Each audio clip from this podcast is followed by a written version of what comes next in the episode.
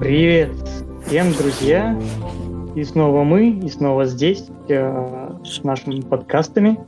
И сегодняшняя наша интересная тема, э, которую так все давно ждали, и мы сами в том числе, это ночная фотография.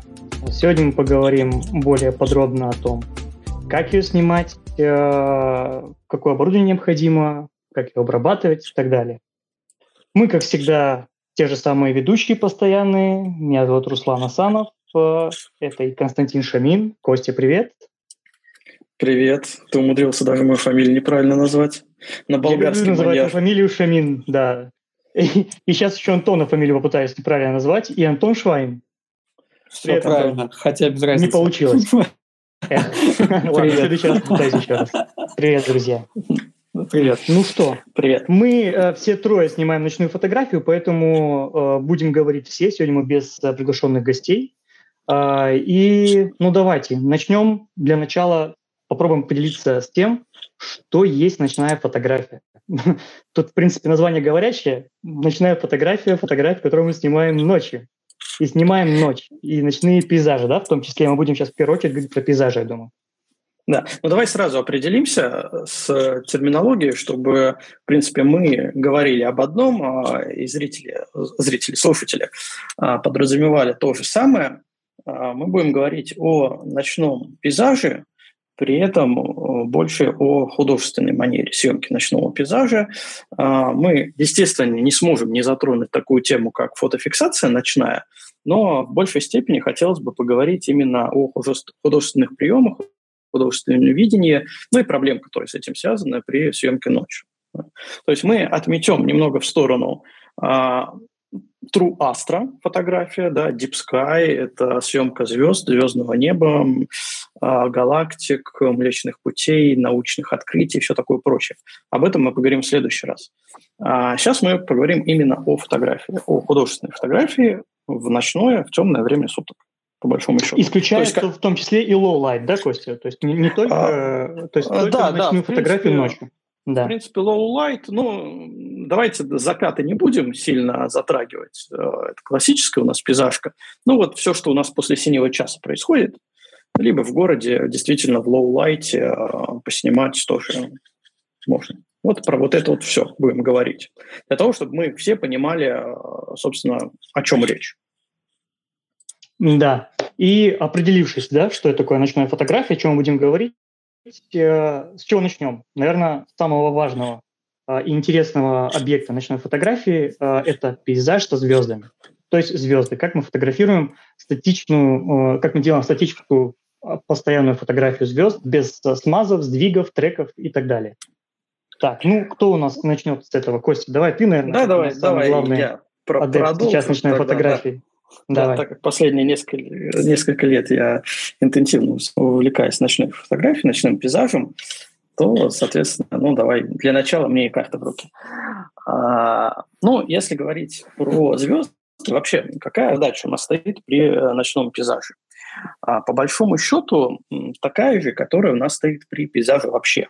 То есть это показать красоту, а, природы, либо видоизмененной человеком природы, то есть там, с какой-нибудь архитектурой, либо индустриал объектами. А, ну, в принципе, показать вот эту красоту.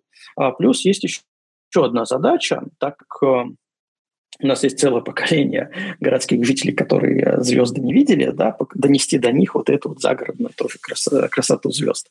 А, еще одна задача, которую мы можем перед собой поставить, это а, такие художественные приемы, когда мы пытаемся показать то, что человеческий глаз, глаз не видит. Э, из классических э, вещей это звездные треки. Мы умом понимаем, что звезды двигаются, крутятся, вертятся, ну, точнее, Земля крутится, звезды на месте, ну, они тоже крутятся, ладно. А, но их движение мы не можем воспринять на длительном промежутке времени, потому что а наш взгляд не может это зафиксировать. А на камеру мы зафиксировать можем. И вот эти вот звездные треки, их популярность как раз обусловлена тем, а, что а это необычно.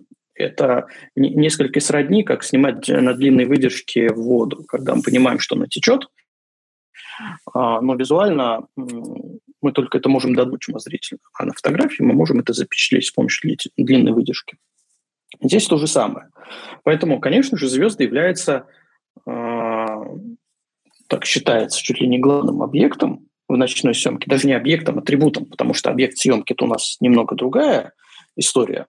А вот атрибут съемки э, звезды, звездные, э, небесные объекты типа Луны, э, Млечный Путь, вот это все является практически одним из главных атрибутов ночной фотографии и, естественно, одной из самых проблемных частей этой фотографии, чтобы это все красиво сфотографировать. Вот. Поэтому, да, про звезды мы обязательно, нам нужно поговорить, как их снимать и в какой последовательности снимать. То есть мы, в принципе, звезды можем вообще подразделить на две большие группы. А это звезды, которые точки статические, и звезды, которые треки. Это линии от них на, из-за длинной выдержки, из-за сложения длинных выдержек. Вот. А если еще говорить о подтипах э, ночных фотографий, конечно же, можно выделить э, город, ночной город. А, можно выделить в отдельную подгруппу «Северное сияние», съемка «Северного сияния», потому что технически это не, несколько разные подходы. Туда же можно загнать, ну, кстати, городу можно загнать автомобильные треки, а, ну и, наверное, из глобального, если я ничего не забыл, поправьте меня, из глобального, наверное, это все. Это то, о чем сегодня мы, в принципе, можем поговорить. Такой план, график на сегодняшний разговор. Ну вот, э, слушай, мы вот немного еще решили, что, может быть, поговорим а, а, в конце о пейзажах, а, в которых включаем небесные тела, такие как Луна, как спутники, дополнительные крупные тела. То есть в данном случае э, здесь техника все же отличается от съемки э, ночного пейзажа так как мы должны да, э, уменьшать э, время экспозиции, нежели увеличивать, как э, у нас обстоят дела со звездами. Вот. Так что да, и в целом вот, давайте, давайте начнем со звезд, со статичных звезд. Давай начнем а... со статичных звезд. Я хочу тут сразу всем напомнить, кто у нас подключился в чате в онлайне, что можно поднимать руку и задавать вопросы, потому что ну, я хочу пояснить, я об этом говорю уже очень долго, очень давно в различных чатах, на семинарах, мастер-классах, и мне кажется, что я уже э, что-то сто раз говорил, и это, а, скорее всего, всем должно быть вот прям кристально чисто понятно. Но я же понимаю, что это не так. Есть и новые люди, которые в этой сфере, есть люди, которые имеют какие-то а, а, попробовали, и у них возник, возник какой-то комплекс вопросов, Поэтому не стесняйтесь, руки поднимайте, прерывайте, задавайте свои вопросы, и ну, будем стараться более развернуто на них ответить. Я же все правильно Да, говорю, мы да, тебя даже запишем Я... тебя в следующий раз просто на, на диктофон и будем запускать вот этот вот как интро к каждому чату, каждому подкасту. Задавайте вопросы, поднимайте руки, кидайте свои примеры в чат. Я бы сказал, не, не, не можно, а нужно поднимать руки и задавать вопросы. Потому что чем да. больше вопросов, тем больше тем мы можем раскрыть. Да, тем интереснее будут наши подкасты, и в том числе и людям, которые будут слушать в записи. А записи, напоминаю, мы все выложили уже на основные подкаст-платформы. Это Apple Podcast, Google Podcast, Яндекс.Музыка, а, Spotify. А, поэтому все ссылочки есть на сайте podcast.1foto.tv. А, и вперед, слушайте, где вам удобно. А давайте продолжать пока. Чтобы не так, ну давайте, э, может быть, для начала поговорим э, в целом э, для, для любой ночной фотографии нам необходимо какое-то определенное оборудование. Есть свои нюансы для каждого типа ночной фотографии, но вот в целом, если сказать так, то мы можем выделить несколько вещей, без которых не обойдется ни один тип ночной фотографии. Да? Давайте поговорим по оборудованию сейчас для начала. Это у нас объективы, штативы, пульты, э, тросики и так далее. Ну, Все, что нам в, в, в первую очередь это все-таки камера. Давай поговорим ну, про камеру. Без камеры мы никуда. Это да. даже, даже, даже макро не снимем. Да, ну давай по камере. Давай. А, ну, смотри, давай порассуждаем, какие основные требования мы можем э, предъявить. Ой, это вообще на самом деле такая тема. У меня только вчера был, было занятие на курсе как раз по оборудованию. Поэтому я прям по-свежему начинаю повторять. Зачем? Давай. Да. Какие основные требования мы можем э, предъявить к камере? Вот э, так, чисто умозрительно. Мы хотим снимать ночью. какие основные требования мы можем предъявить к камере? Ну, это максимально высокие рабочие ISO, в принципе. Ну, одно, вот, из главных, наверное, требований. А, вот а, так как я работаю с разными людьми, то у меня максимально высокое рабочее ИСО стоит на втором месте. А на первом месте, так, а на, а на первом у тебя что? А на первом месте, как неудивительно, стоит камера, у которой есть полностью ручные настройки. Вот э, не поверите, это на самом деле очень большое заблуждение, что э, люди пытаются ночью снимать, особенно когда они... Да, в авторежимах. Э, и снимать на мыльнице, которые не имеют полного мануала. Естественно, приходит разочарование, потому что они, ну, понятно, почему они это делают, потому что они не владеют физикой процесса съемки. Да? А, но при этом вот нужно отмести всю вот эту вот автоматику, да, и во, во главе угла поставить именно камеры, современные камеры, которые могут снимать э, которыми ты можешь управлять абсолютно полностью вручную. Почему ISO стоит на втором месте? Потому что это второй пункт, на который мы должны обратить внимание, если мы выбираем камеру, либо апгрейдимся, либо смотрим на нашу камеру, которую... Ну, если камера у нас есть, то что на нее смотреть? Ну, надо с ней идти и снимать. А, так вот, э, при текущем уровне возможности постобработки а максимально возможное рабочее ISO, оно уже вот как раз уходит у нас на второй уровень. Все-таки. А при этом э, можно залезть там в дебри, в матрицы и начинать рассуждать, что да, нам нужен там пиксель побольше, нам нужна яма поглубже для накопления информации. Но для обычного человека, который только начинает увлекаться ночным пейзажем, это все избыточно. Поэтому камера с полностью ручными настройками, потом уже с ISO, а третьим пунктом это уже разные интеллектуальные фишки, которые нам а, впоследствии помогут с, сэкономить деньги, например, на интервальном пути. Потому что Или интер... на дополнительном а, путешествии в ту точку, где ты не смог снять интервальный путь, возвращаясь к тому случаю на Лопатенах. Ну, мы обязательно, обязательно, да, об этом. Я думаю, сегодня еще вспомним. Про интервальный путь. Вот когда про всякую мелочевку поговорим, обязательно вспомним. А, я, кстати, тебя уже вчера вспоминал, да, с, с этой историей. Вот, да, поэтому... А, да, во-первых, нам нужна камера, во-вторых, э, нам уже, во-вторых, нам нужна, э, нужно, чтобы эта камера хорошо себя вела а, в, ночное время при высоких СО. И при этом лучшим ответом на вопрос, может ли моя камера снимать ночью, будет тестовые снимки. Потому что э, ну, сейчас любая современная камера может снять ночью. Я еще раз напомню, в очередной раз, может, кто-то уже слышал, кому Тендейл, это история про съемку «Северное сияние» на Лафатенах, когда мы собирались в единственный день, э, когда совместилось безоблачное, относительно безоблачное небо и северное сияние, и когда человек э, сказал, что он не поедет, потому что ему сказали, что его камера не умеет, не может снимать северное сияние. А, там камера у него кнопочка, да. Да, такая кнопочка, а, не знаю, там, Аврора, Борелиас, Шутин. У него камера, кстати, была 6D Mark II. То есть, ну, для понимания я не вижу проблемы, чтобы она что-то там не сняла. А, но, однако, вот такое вот было предупре- э, предупре- предубеждение у человека, и я все-таки настоял, поставил его рядом с собой, мы все настроили, а, сняли, он прыгал, э, восхищался как ребенок, радовался, что смог сфотографировать мужику за 40. Вот, поэтому как любая камера, которая есть сейчас современная, она у нас может снять. Но уровень ISO шумов, он индивидуален для каждой камеры. А при этом э, только тестовые снимки, только опытным путем можно для себя определить, э, насколько это критично.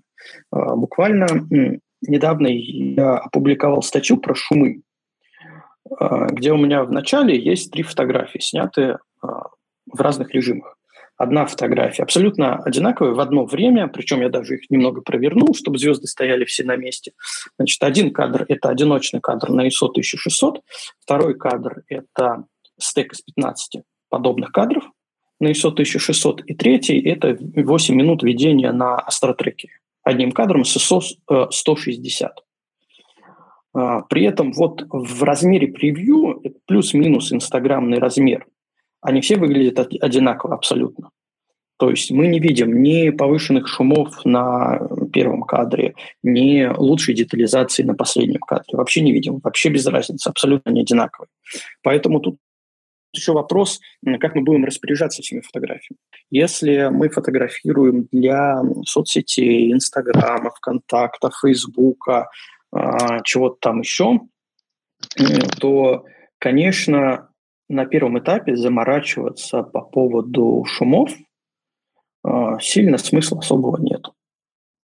А, потому что все равно их будет не видно. А мало того, есть много фотографов, которые снимают э, на абсолютно диких ISO, типа 51200, ну, там 12800, и считают, что это, в принципе, нормально, потому что в их задачу входит фиксирование какого-то момента. Очень часто, кстати, это распространено, допустим, э, среди охотников за северным сиянием. А, потому что есть такие люди, которым а, важен, а, важна фиксация, что ты поймал, что ты увидел, а не художественная составляющая, и тем более не какие-нибудь большие принты в последующем, в последующем типа на стену, на холст, на билборд. Поэтому на таких ISO, ну, если камера себя хоть плюс-минус нормально на них ведет, то снимать можно вообще одним кадром и не мучиться. Но со временем насколько я могу судить, видеть, э, часто, не знаю, может быть, это амбиции, может, еще что-то, может, действительно задача перед люди, людьми начинает вставать, когда у людей начинают э, фотографии покупать. Стыдно отдавать заказчику full size, который состоит на не знаю, 50% просто из шумов. И когда ты открываешь его полностью, ты понимаешь, что у тебя звездное небо, оно не совсем звездное, наполовину звездное, наполовину шумное. Естественно, возникают вопросы э, в том, как нам сделать более чистую картинку. И вот тут начинаются уже технические заморочки. И в постобработке, и в процессе съемки э, все становится дольше, все становится сложнее, но в том, э, лично для меня все становится интереснее. А, потому что получается, что мы практически из любой камеры, ну, с определенными оговорками, а, можем вы, вытянуть очень красивую, очень чистую картинку. И эта картинка, естественно, будет прям, э, ну, при всех остальных хороших ситуациях, типа композиция, свет, объем, подсветочка, идея, будет поражать зрителя, в том числе и своей красотой. Вот. Для меня это важно на текущем моменте. А, я э, поэтому так и снимаю, так и заморачиваюсь. поэтому я могу уехать и привести одну фотографию вместо десятка с ночи но зато потом правильно обработана, сложена, она будет красивая и чистая. Куда я вот где пом... наверное, ушел? Да, давай. Я вот полностью, полностью соглашусь с твоей позицией. А, и вот когда смотришь фотографии северных сияний, а, процентов 95 на этих фотографий это только северное сияние. И вот очень обидно, что такие, такие сполохи люди ловят, а низа нет. И как-то какой-то идеи, кроме как «Северное сияние», нет. Ну, посмотрел, забыл. Пейзажников, ну, Антон, да? Слушай, ну, ну мы да, тоже да, начинаем, да, снимаем закат, но больше ничего. Нет, больше подождите. Только. Про, про, про северное сияние я хочу встать э, на защиту людей, которые фиксируют северное сияние. Это не то же самое, что начинающие. Там очень много людей, которые действительно а, глубоко погружены в тему. Взять, например, наш чат охотников за северное сияние. А, и всех сторожил, и девушка, которая организовала чат э, Катя Стрельникова, и, не знаю, и Миша Демина, а, и э, ну, очень там Саша, я сейчас всех не, не вспомню, Дарина.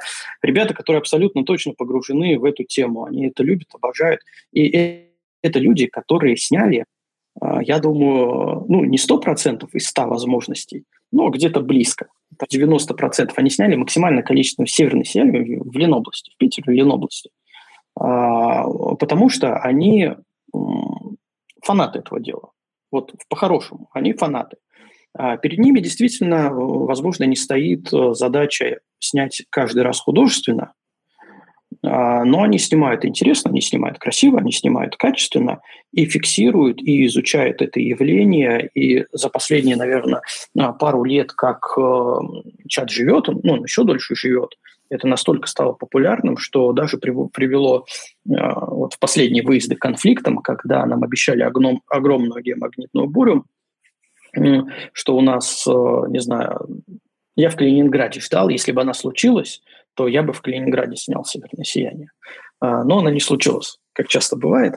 А, но неважно, это было настолько растиражировано, в том числе и в СМИ, что очень много людей поехало снимать, и были конфликты, а, что много было людей, которые, ну, левые, назовем их так, которые приехали просто потусить. Потусить, попить, отдохнуть и, возможно, увидеть северное сияние. Ну, соответственно, да, соответственно, э, ночью что у нас еще очень важно? Важно сохранять э, э, световую частоту. Есть не светить фонариком. Другим людям, если ты не один, подъезжая, гасить дальний свет на машине, не запускать дроны, потому что очень много людей. А там действительно было столпотворение. Все основные точки, которые у нас есть вокруг Питера, они были заняты причем заняты прям ну, толпой людей, из которых действительно, которые хотели снять, которые были подготовлены, э, ну, было, не знаю, несколько десятков, наверное. Все остальные решили просто так, посмотреть или попробовать, или в первый раз приехать. Вот, поэтому популяризация тоже здесь двоякую роль играет этого. Но вот эти люди, которые снимают, для которых э, высокое ISO абсолютно нормально, зато я зафиксирую. То есть между кадром, э, между возможностью сделать шумный кадр и не зафиксировать, ну, к примеру, «Северное сияние», конечно, они выбирают, и я бы выбрал, зафиксировать «Северное сияние» э, на любых возможностях. Тем более они это изучают. Вот. Поэтому вот... Ну да, это немного вопрос к другому. Это не, к художественному фото, а, а именно как явлению съемки какого-то объекта для его изучения с, этой основной целью. Ну, Поэтому, они да, художественные фото, фотографии делают, очень красивые, делают таймлапсы замечательные, которые прям смотришь. Ну вот меня не хватает на, тай, на таймлапсы, когда я снимаю «Северное сияние». Просто не хватает, потому что я снимаю его в, в плане моей парадигмы съемки ночной. То есть мне нужно обязательно передний план, мне нужна обязательно э, красивая подсветочка, обязательно объемы, чтобы планы у меня бились передний, средний, дальний, чтобы северное сияние вписалось вот так, как оно э, вписывается именно в кадр. Вот, поэтому я снимаю долго, и, ну, где мне еще там снимать тайлапсы, я, я не представляю в этом процессе. Вот. А ребята снимают, и я всегда с удовольствием смотрю как это выглядит в динамике. Это очень классно, здорово. Ну, тогда Ничего у тебя есть один выход – снимать таймлапс, как ты снимаешь. Это долгий а. процесс. Ага, и там, и там снимает кости? Да, да, да, да. И там и сияние будет, и передний план, и подсветки, все там будет. И рассвет, э, и все, все, все, да.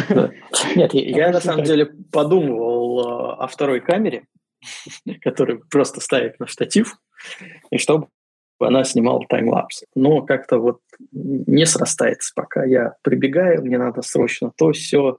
Я думаю, что мне нужен просто второй человек, который будет снимать таймлапс, и все. И это будет самое простое решение. Ну, все, все карты в твоих руках. Слушай, знаешь, что мы еще забыли? Вот э, как ты заметил изначально, что не ISO самое важное, как заметил Антон, а, а камера, а, а то, какие есть настройки, мануальные или не мануальные. Это вот, как, как говорится, профессиональное искривление, да? Мы уже не представляем то, что может быть камера без ручных настроек. Но вот еще один момент, э, какое можно требование к камере предъявить, это наличие а, съемного объектива. Съемного объектива либо а, фиксированного, но светло-сильного, то маловероятно в большинстве случаев. Если существует, то это вред каких-то там супер крутых камерах. Поэтому вот еще один момент, который мы ну, необходимо озвучить. Это тоже одно из первых ну, требований да. для покупки камер, если мы собираемся снимать ночные кадры. Ну, к объективу тоже э, выдвигаются два основных требования. Если говорить о пейзаже, первое – это относительно широкие углы, ну, от, от широких до сверхшироких, назовем это так. Потому что А, ночью нам хочется звездного неба как можно больше в кадре, поэтому нам нужен угол пошире, чтобы их было больше. Просто банально линейная зависимость, так сказать. А, соответственно... Но тут, тут, тут есть еще один, еще один пунктик широкого угла. Это увеличение выдержки. Э, ну да, да. Но в, э, в разрезе художественной фотографии все-таки широкий угол – это э, именно для построения кадра. Ну да, да. Первостепенно, да. Да, это уже второй плюс, что можно выдержку подлиннее поставить. А, а второе требование к объективу – это его светосила. А, и это даже требование важнее, чем наличие широкого угла. То есть, э, условно, если человек говорит, у меня есть там, 24 миллиметра, ну, это такая лично для меня а, самая граница уже широких углов, когда ты, ну, вроде уже так широковато, но еще нет. То есть на 24 миллиметра для очень близкого переднего плана тебе, кроме всего э, прочего, еще придется стейкинг делать. А ночью стейкинг, ну, это такое себе удовольствие в ночи, особенно с подсветкой. А, так вот, а, я что мысли потерял. А, втор, втор, ладно, второе требование. Мы говорим про светосилу, да. да. Это светосила. А, потому что э, физика у нас такова, что только от диафрагмы зависит, сколько света попадет на матрицу. А, не от ИСО, не тем более от выдержки, потому что звезды у нас крутятся, ну, за исключением треков, снимаем, да, а, про статические звезды я говорю. А, сколько звезд попадет на матрицу, да, свет от звезд попадет на матрицу, зависит исключительно от диафрагмы. Чем диафрагма больше, тем больше света за единицу времени она пропустит, и тем матрица больше запечатлеет, ну, в данном случае звезд. Поэтому очень хорошо, когда у тебя совмещается и широкий угол, и большая диафрагма открытая. Это идеальный вариант для ночной съемки. Но тут есть проблемы, что очень широкие углы, их технологически сложно сделать а, очень светосильными. А, поэтому надо балансировать. Ну, Светосильный хорошо... и с автоматической, э, это мы говорим к объективу, с автоматической фокусировкой. Э, вот это автоматическая, ф... да. Нет, автоматическая фокусировка в ночь вообще не, не важна. Иногда даже э, не нужна. Всегда не нужна, даже скажем так. Ну, нет, все-таки ночные... есть, есть способы быстрой фокусировки э, с помощью автомата, когда ты подсвечиваешь объект переднего плана, который находится в гиперфокале, э, на него фокусируешься и переводишь э, фокус в мануальный режим. Да, да, да, да. Все. Да, через ревью нас... в основном делается да. другой вариант. Да, соответственно, нам автофокус нужен только один раз в момент фокусировки. А потом обязательно мы его переводим в мануальный режим, а, потому что в темноте камера даже вот все распиаренные, э, супер, э, супер ночными фокусировками, новые Canon и Nikon, которые хвалятся, что они в темноте до 100, минус стольки-то стопов спокойно фокусируются, это все ерунда, когда нам нужно снять серию кадров с минимальной задержкой. Если вы забыли а, фокус переставить в режим, он автоматический, перед каждым кадром он попытается перефокусироваться на той точке, ну, где стоит точка фокуса.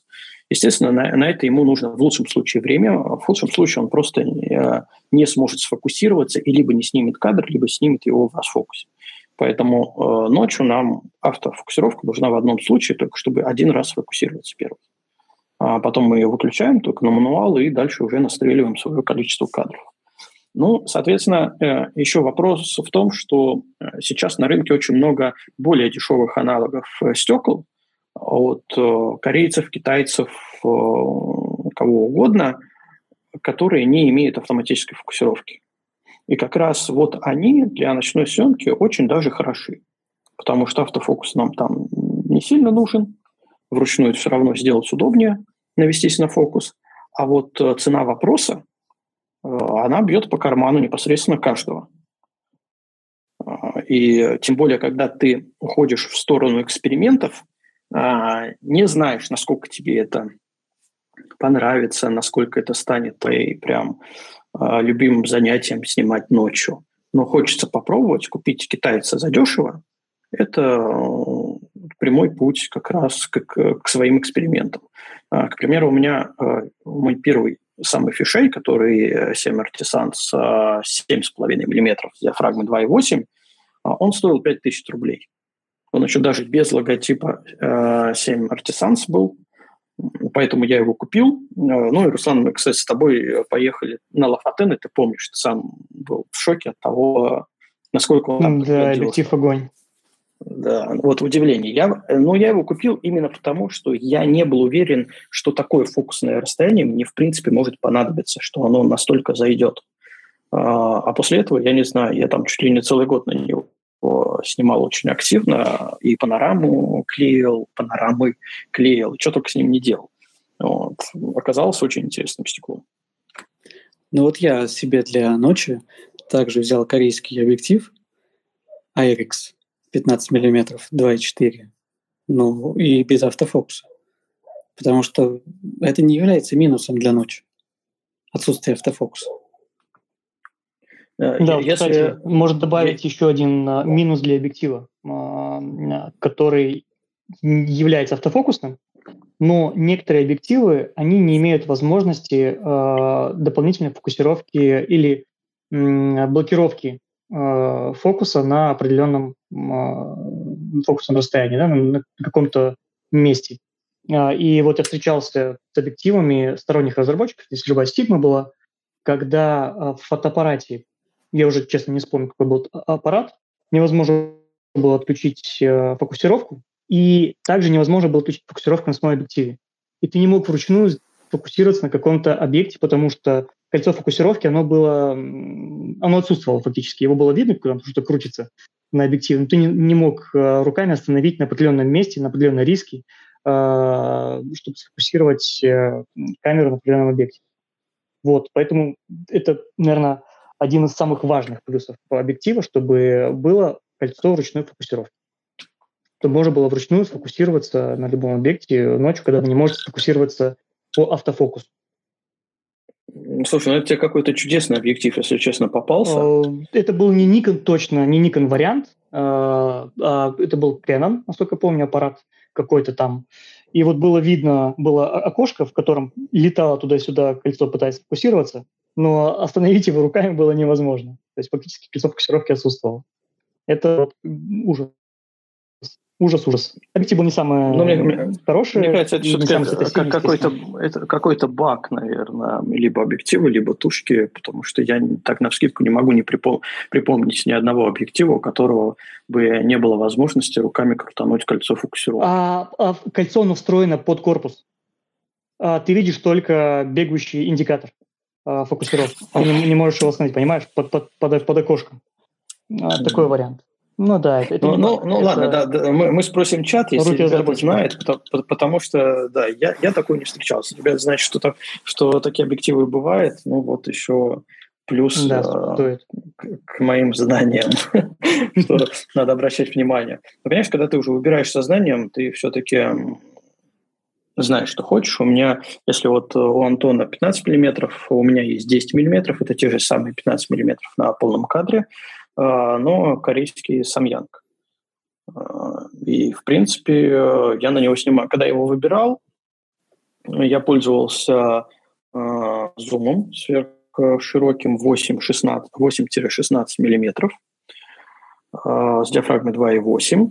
А, но я просто проанализировал, а, какие фокусные расстояния я задействовал, и понял, что я снимаю а, все в районе 10 миллиметров. Поэтому я взял просто фикс 10 миллиметров и на этом успокоился. Причем я думал 10 либо 12, но статистика показала, что я на 12 вообще, не знаю, за год снял, может быть, 2-3 кадра, а, а все остальное на 10, ну, из широких углов. Поэтому вот тоже, если есть какой-то в доступности зум, то имеет присмотреться к своим пейзажам, на каком фокусном расстоянии вы снимаете. А, и определиться, что вот это фокусное расстояние мне комфортно. И тогда уже под него выбирать э, какой-нибудь недорогой э, фикс. Да, и не забывайте про то, что ниже 10 мм э, фокусное расстояние – это уже в основном все eye, который искривляет кадр, искривляет картинку, и его необходимо впоследствии править. Вот широкие углы, как правило, искривляют не так сильно картинку, где нет необходимости. Единственное, что э, широкие углы в основном и замыливают ее по краям. Но это конструктивная особенность э, практически всех э, объективов. Я не знаю, встречали ли вам какие-то объективы, в которых не было этого искривления и замыливания по, по краям. Но, но если говорить о технических особенностях объективов, э, да, есть, которые не замыливают, те, которые выравнивают дисторсию, то есть, допустим, тот же фуджиский 8.16 на 8 миллиметрах, он тянет углы, и ты не получаешь бочку. А на китайце, на ТТ Artisan 70, то есть 8 миллиметров, 7,5, ну, абсолютно рядом. А ты там получаешь э, фишейную картинку именно с бочкой. А, так вот, фуджиский объектив выравнивает дисторсию, ты получаешь ровную картинку, но он тянет сильно углы. А при этом, естественно, замыливания там нет, так как он вытянул всю картинку, все, все физическое, что могло быть замылено, он вытягивает а, за пределы кадра. А, или есть объектив а, Лаова 9 миллиметров, а, который, а, он так называется Zero D, Zero Defis D, нулевые дисторсии, который тоже вытягивает а, картинку, преобразует бочку в прямую – и у него на углах тоже нету замыливания. А, я думаю, что есть и другие, это просто те, с которыми я сталкивался. Я думаю, есть и другие объективы. А, но если вернуться к техническим особенностям, еще имеет смысл посмотреть на так называемые птички, комы. А, то есть объективы в углах кадра, по краям кадра, ну, в основном в углах, в зоне уже нерезкости размытия, как они ведут себя со световыми объектами. Потому что наши звезды – это световая точка. А, за счет того, что линзы у нас сферические, то на краях кадра мы получаем некие искажения. Хорошо, когда звезда там размазывается просто в черточку небольшую, то есть все звезды в центре и около центра, они все точки, но на краях они чуть-чуть э, черточки. Это за счет того, что у нас объектив сферический. Но бывает, что когда это не черточка, а такая запятая, световая запятая, либо птичка ее еще называют, потому что она ну, разные формы имеет. И это уже показатель, во-первых, дешевого объектива, а, а во-вторых, э, это не так приятно, особенно когда ты э, собираешься снимать панорамы. И у тебя вот эти птички могут появляться ну, фактически в центре кадра, потому что ты настраиваешь какую-то панораму. Вот, кстати, у нас еще вопрос, а tilt-shift объективы снимает ночью? Тилшифт объективы, хорошие тилшифт объективы – это очень дорогая игрушка, скажем честно. А, на них снимают пейзажи, их используют именно для того, чтобы получить максимальную глубину резкости, а, сместив ось. А, ночью ничего не мешает на тилшифт поснимать, кроме того, что это дорого, и я сейчас затрудняюсь сказать по номенклатуре, какие диафрагмы используются на телшифте? А, по-моему, там нету сверхоткрытых диафрагм. Я могу сейчас ошибаться. А, кто у нас в чате у кого есть телшифты, скажите, какие у вас там. Э, диафрагмы, мы определимся. Технически нет проблем снять телшифт при условии, что он светосильный. Ну, я бы сказал, что вполне возможность снимать shift, городские пейзажи треками – автомобильными и так далее. Потому что да, да, там, там, там вообще нет проблем с этим. Там, там все. Там, там даже э, показатели диафрагмы не, не, особо не важны. Так, ну что, давайте продолжим. Да. Я думаю, что про технику мы уже наговорили много. Тут потому что можно добавлять кучу всего. Можно говорить, говорить банальные вещи, что ночью нам нужен штатив. представляете, да, нам придется без штатива никак нам не снять, придется его все-таки купить. А, но мы не будем об этом говорить. А, хотя штативы вещь такая. А, Знаешь, что можно добавить э, такую примочку интересную, если говорить о штативах. Это салазки для коррекции на дальней точке. А, ну, как вариант слушай, нет, съемки нет, ближних но, объектов ночью, и панорам может пригодиться. Ну, ночью это все так себе. Во-первых, ночью панорама все равно это много постобработки, и легче ее снять даже на широкие углы, на сверхширокие углы. Потому что либо ты теряешь детализации звезды, то есть ты не можешь каждый кадр, каждую часть панорамы снять в стек звезды, потому что ну, они очень уедут далеко. То есть на панораму ты затратишь там полчаса, а это уже очень много. Поэтому в основном снимают либо короткими стеками по 3-4 кадра, либо снимает вообще одним кадром панораму.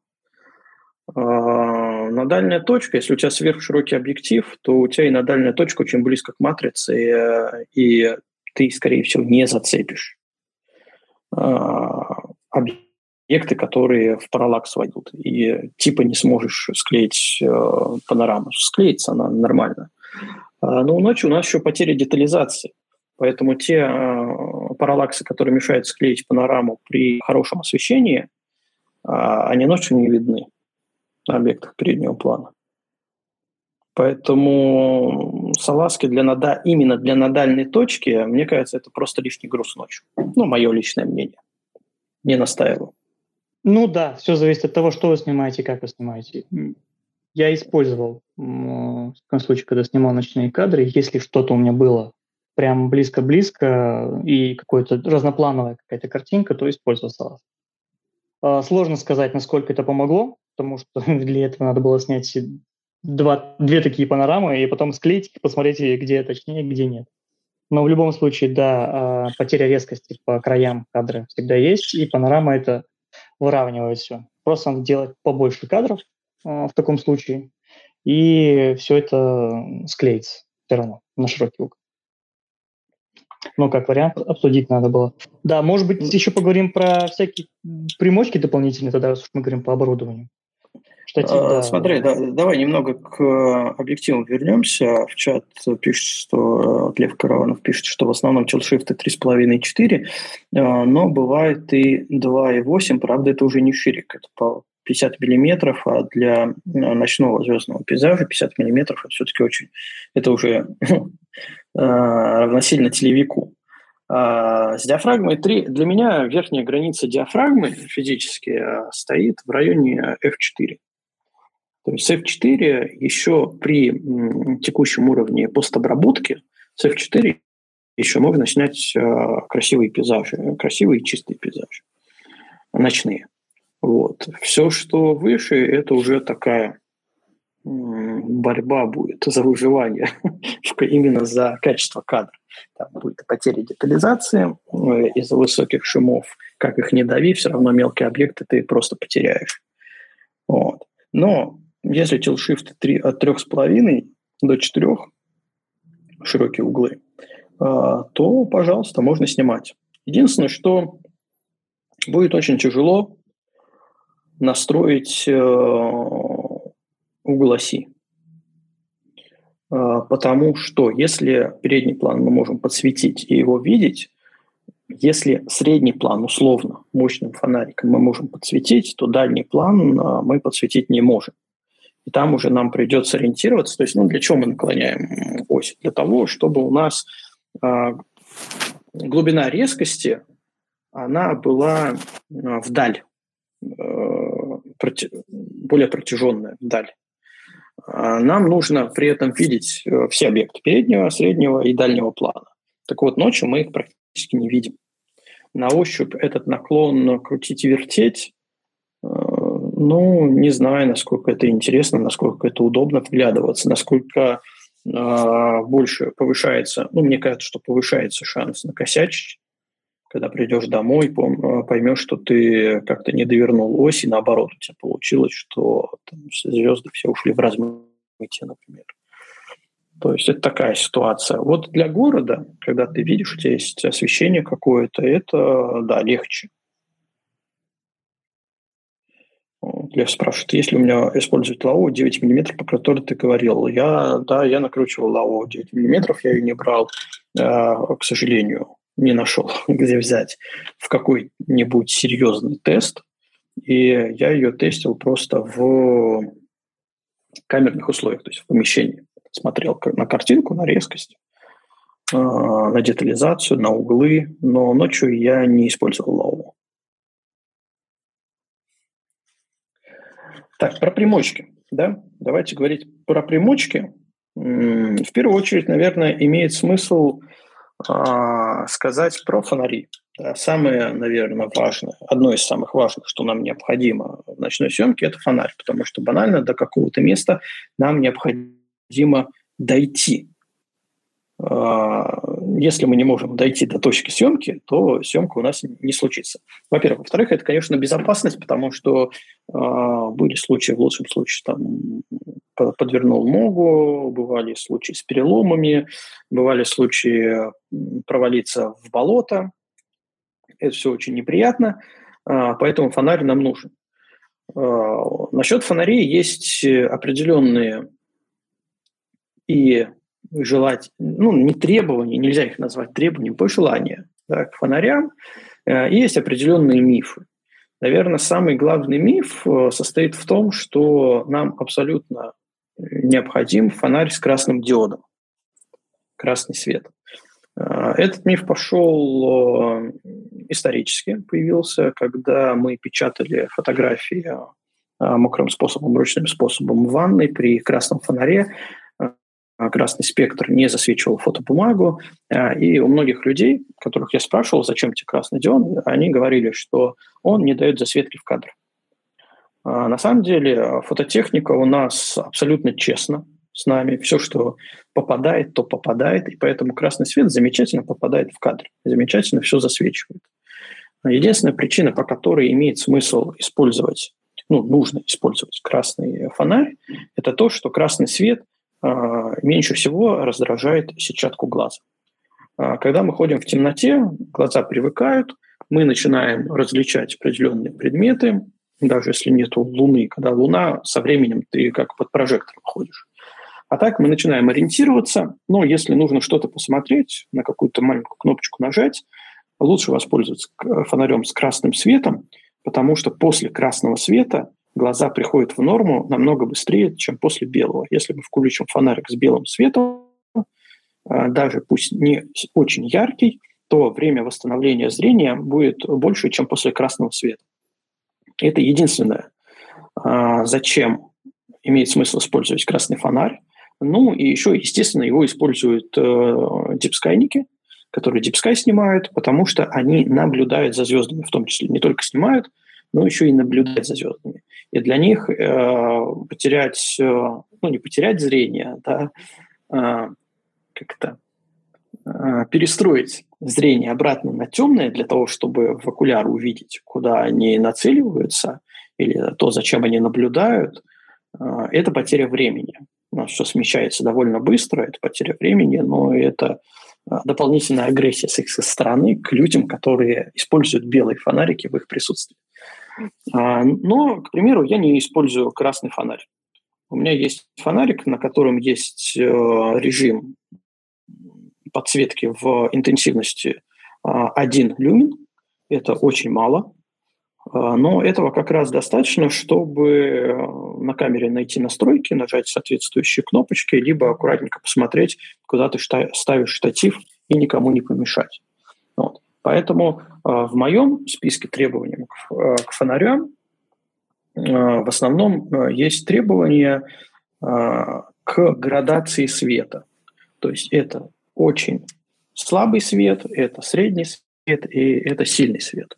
Если с, с очень слабым светом мы вот разобрались, это подойти на место, это посмотреть на камеру, оглядеться и при этом не потерять эм, время на восстановление зрения, когда ты отключишь фонарик, то со средним и дальним светом это нам необходимо для подсветки переднего плана.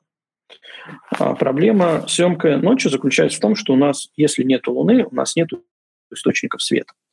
А, и как и в любой ситуации при отсутствии источников света, а, либо при абсолютно монотонном источнике света, у нас картинка получается плоской. У нас нет объемов, у нас нету ну, возможно, нету разделения по планам, ну, это такая беда-печаль. Мы все-таки хотим снимать 3D-картинки на плоском носителе. А, поэтому здесь нам помогает именно подсветка.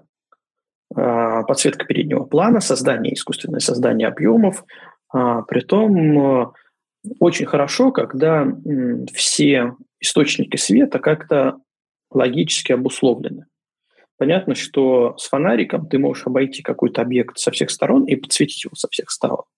Но когда человек, зритель, смотрит на такую фотографию и не видит логики в освещении, а, то это вызывает некий диссонанс. А, простой пример. Если стоит палатка, вот классический пример, уже всем надоевший, да, палатка, в которой лежит фонарь, светится. Так вот, этот, этот цвет должен логически от, отбрасывать э, блики, э, рефлексы на какие-то предметы, которые, возможно, рядом с, стоят, лежат камни, деревья. Э, если мы сняли палатку и пошли еще подсветили деревья с другой стороны, то мы нарушили логику. Значит, по идее, в таком случае нужно деревья подсвечивать со стороны палатки, да, продолжая как бы этот свет, которого, возможно, не хватило. А вот для этого нам нужны различные фонари. Естественно, к фонарям сразу бонусом идут э, различные фильтры цветовые. А, лучше нам пользовать фильтр цветовой при съемке ночью, при съемке именно, чем потом попытаться перекрасить это в фотошопе. Во-первых, в фотошопе у нас так не получится. А, во-вторых, у нас могут быть множество разных э, рефлексов, сложных рефлексов, которые потом перекрасить ну, вообще никак не получается. А или Поэтому займет лучше... это очень много времени. Э, или, да, нереально много времени займет э, на фотографию сидеть там несколько дней, ее ретушировать, только свет перерисовывать. Ну, легче было фильтр просто накинуть. Причем фильтр у нас же, по фильтр сути, может быть а... вообще все что угодно. Да, хоть да. тряпка, хоть тряпка, хоть, хоть а, флакончик. Я, а, да, иногда э, использовал а, пакеты, полиэтиленовые пакеты из магазина. Есть красные, синие пакеты. Я просто кусок отрывал, и у меня в рюкзаке лежал. Если надо, я на фонарик его накидывал, и у меня а, сразу там синий или теплый свет. Причем, по сути, нам нужно два фильтра из таких основных. Это условно теплый и условно холодный. То есть синий, оранжевый, например. Да? Потому что ночью, ну, по большому счету, других цветов у нас и не будет. Какой-то теплый источник света, он будет комплементарный, например, к небу, да, либо наоборот холодный, он может быть комплементарный, например, к э, ядру Млечного Пути. А вот и все, то есть два куска пакета, либо два фильтра.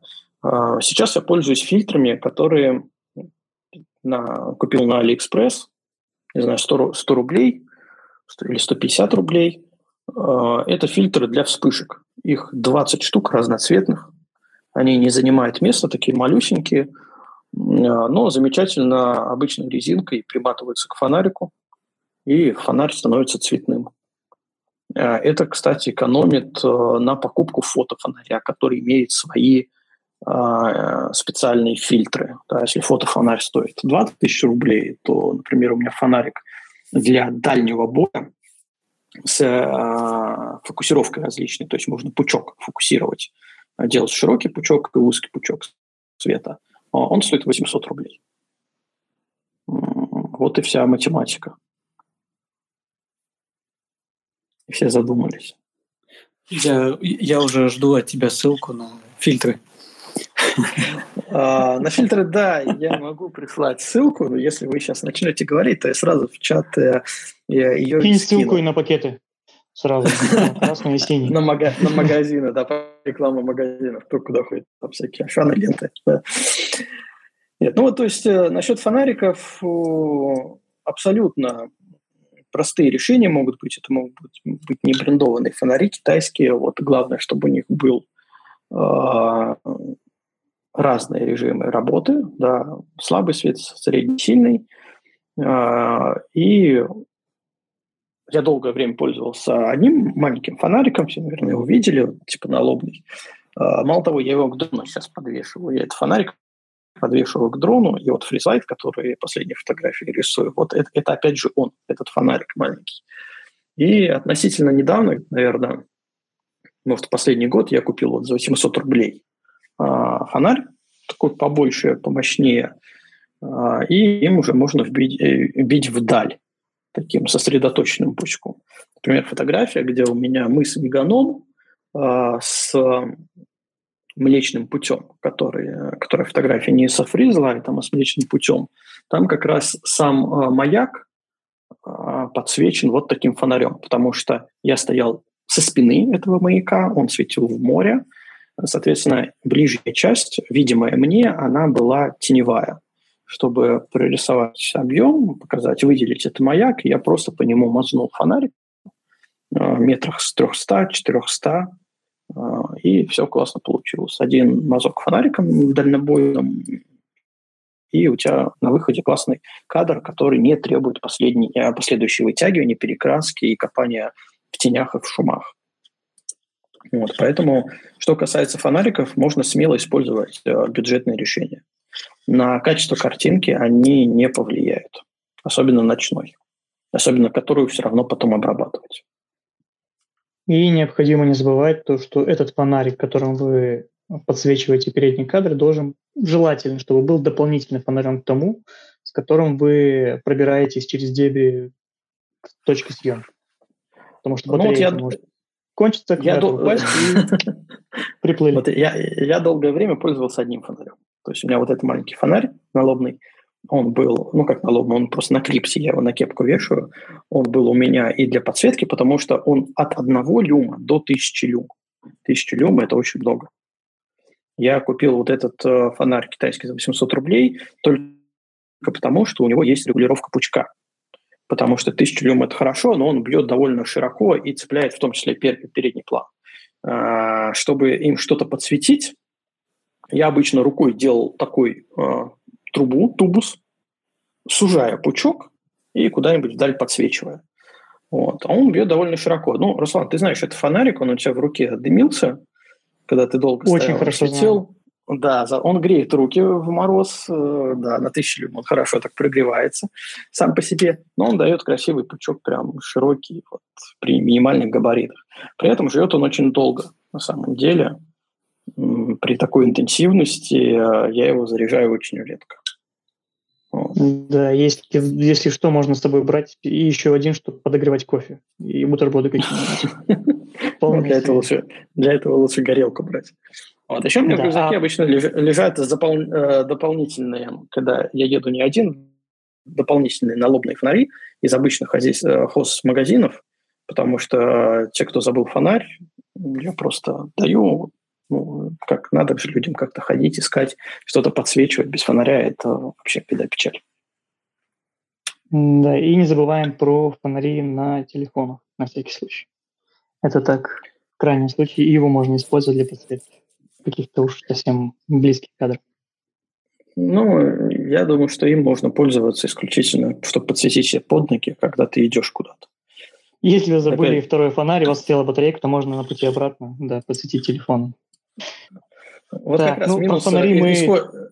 минус использования только телефонов как раз в том, что он может сесть, особенно на морозе, и тогда выбираться будет намного тяжелее, если ты зашел куда-то далеко. В темноте, Такое в лес, да, например. Да, да. Смотри, какой у тебя телефон, опять же. Если какой-нибудь э, ГАП, он будет долго держать. Или Nokia фонариком. Да, ну это так. Э, слушай, давай, может, про фонарики, может, закончим? А то мы можем еще долго да. говорить, я думаю. Да, да, Ты можем. уж точно можешь. У тебя их много, ты их любишь и знаешь, как выбирать. Э, давай поехали дальше. Наверное, про э, э, дополнительные фишки для съемки тех же таймлапсов э, или, как называется, тросиков, э, радиопультов. Ну, кстати, да, мы э, об этом сказали, не сказали, что при выборе камеры можно как раз сейчас э, выбирать ту камеру, которая более заточена под ночную съемку, эм, наличием э, дополнительных возможностей для съемки как-то на русском-то цейтрафаретной съемки, да? Это так называется вроде. Интервальной ты имеешь в виду? Интервальной съемки, да-да-да, интервальной съемки, точно. Вот, потому что вот как раз сейчас про тот случай сейчас ты и расскажешь его. На лофотенах мы увидим, да, где плюсы, а где минусы камер. А плюс, э, ну, на самом деле, когда нет, на, на самом деле я, уже можно выбирать какие-то пульты. Да. да на самом деле я долго э, разбирался, просил ребят в чате поэкспериментировать. И вот проблема, которая, с которой мы столкнулись, это характерная проблема исключительно для никонов.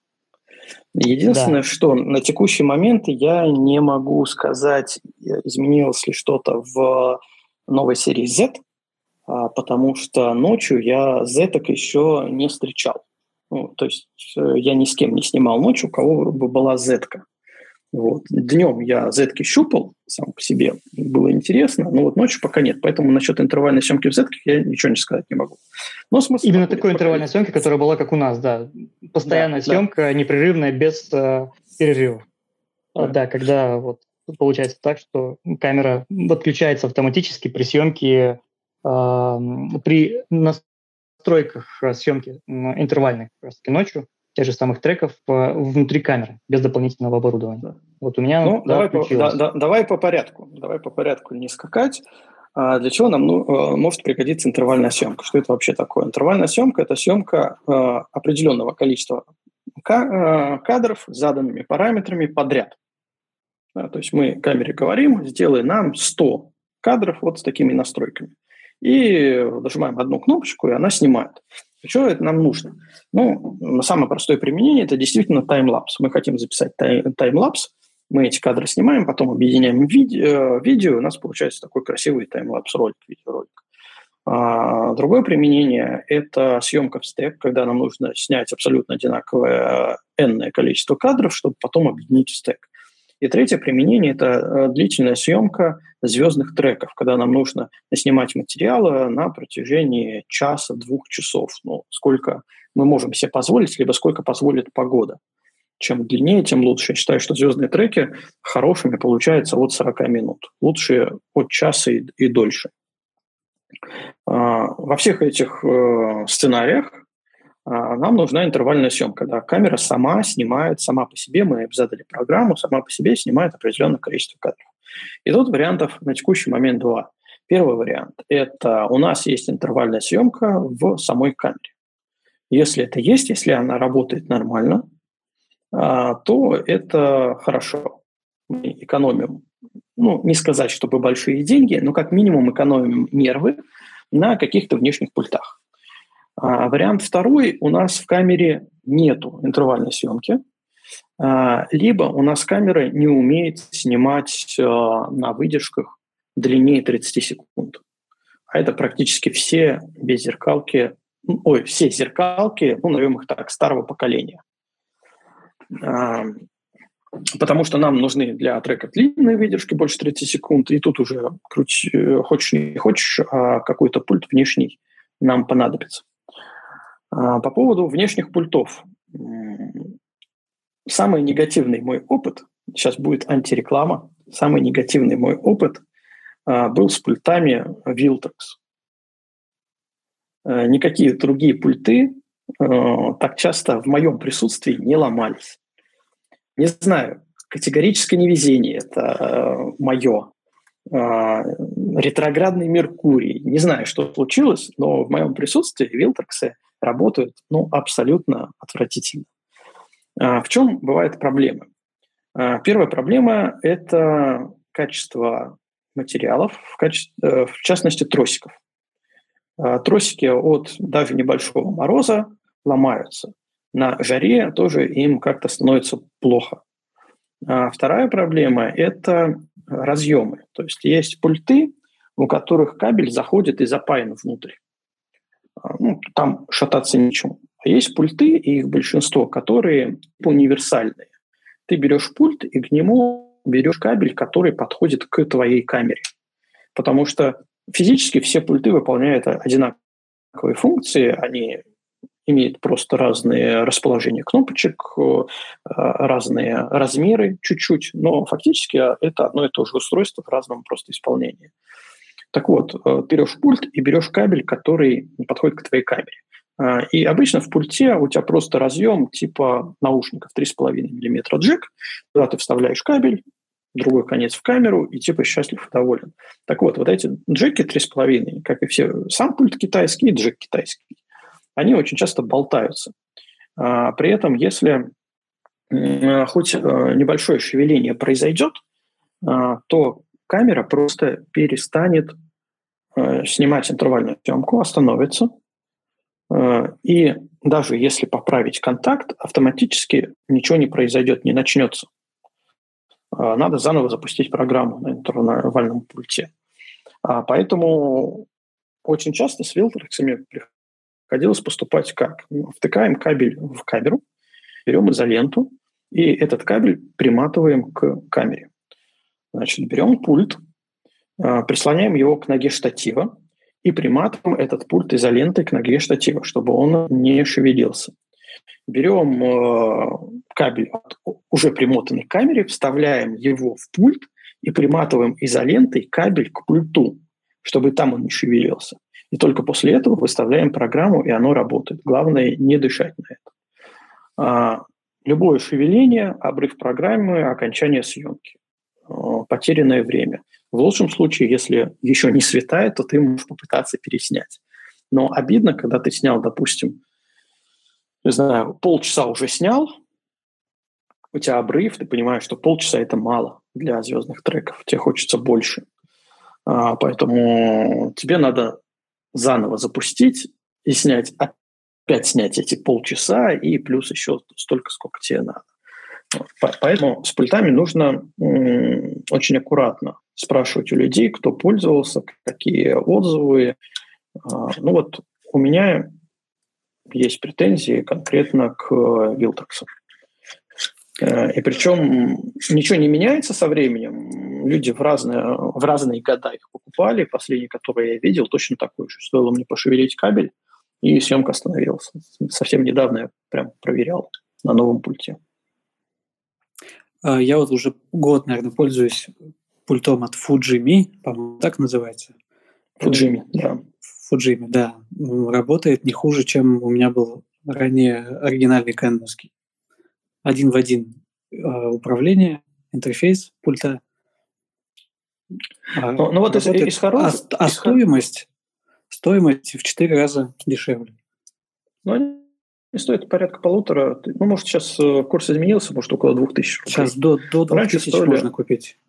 Да, раньше они стоили порядка полутора тысяч рублей. Из хороших, которые мне попадались, это Fujimi и YoPro.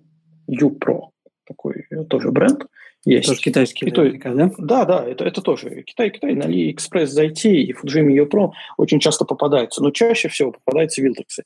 И самое обидное, что в наших магазинах, если, если тебе нужен пульт здесь и сейчас, в основном лежат, лежат вилтрексы, а, вот с которыми как раз и бывает проблема. Ну вот у меня в моем случае так и случилось. У меня сломался кэнонский пульт, а вот мне понадобился здесь сейчас, я купил этот Fujimi, и у меня нет желания, я, я думал, что я куплю его на какой-то короткий период, а период длится, длится, у меня нет желания его менять. Работает их и хорошо. Ну, как обычно, любое временное решение становится постоянным, если ничего не ломается. Да, конечно. А, по поводу интервальной съемки в камере.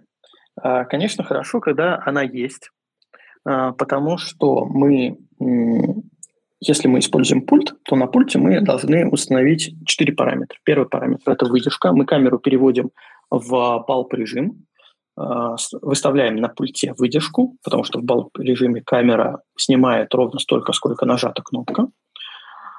А, интервал. Интервал – это промежуток между соседними кадрами. То есть это установка через какое время начать снимать следующий кадр, когда закончился предыдущий. Естественно, нас интересует абсолютно минимальное число. Обычно это одна секунда. А, при этом а, я вот замечал, что в зависимости от разных пультов а, одна секунда – это очень условно. Э, интервал часто у них рваный, не одинаковый. Ну, в принципе, чем меньше, тем лучше. Нам это даже если короче, нам это лучше будет. А, и количество кадров. А, количество кадров э, обусловлено обычно тем, что мы снимаем. А, к примеру, когда я снимаю стек э, для звезд, чтобы потом их объединить, я э, люблю снимать 15 кадров. По моим тестам, опытам, это оптимальное число, когда звезды еще не сильно сместились, и программам для сшивки стека э, нет проблем их сложить. но при этом количество кадров уже достаточно, чтобы очень хорошо подавить шумы от высокого ISO. Поэтому я люблю снимать по 15. И когда я снимаю по 15 кадров э, звезды, я выставляю на пульте 15 кадров, то есть полностью программу, чтобы она отсняла э, и завершилась. Я увидел, что программа завершилась, я могу пойти, подойти к камере и начну, э, начать снимать следующий этап.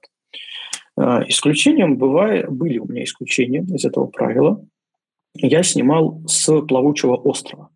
Кто не знает, плавучий остров – это такой вот, ну, это плавающий остров, то есть э, полметра грунта с э, травой, какими-то деревцами, э, под которым вода. Естественно, когда ты идешь, весь этот остров, он под тобой, как такой ковер, колышется, как по водному матрасу идешь. Естественно, ты не можешь стоять неподвижно, не шевелясь около камеры. Лучшим решением было после нескольких экспериментов это запустить съемку, отойти на несколько шагов назад, подождать, когда камера все снимет, подойти и выставить. Вот тогда я делал не по 15 кадров, а я делал больше, потому что мне надо времени, а, чтобы отойти, чтобы остров успокоился, камера при этом снимает, снимает, снимает. Потом сняла бы мои, допустим, 15 кадров, и потом, пока я подхожу, это опять брак будет. Я просто из этого диапазона в середине брал резкие кадры и работал с ними, остальные выкидывал.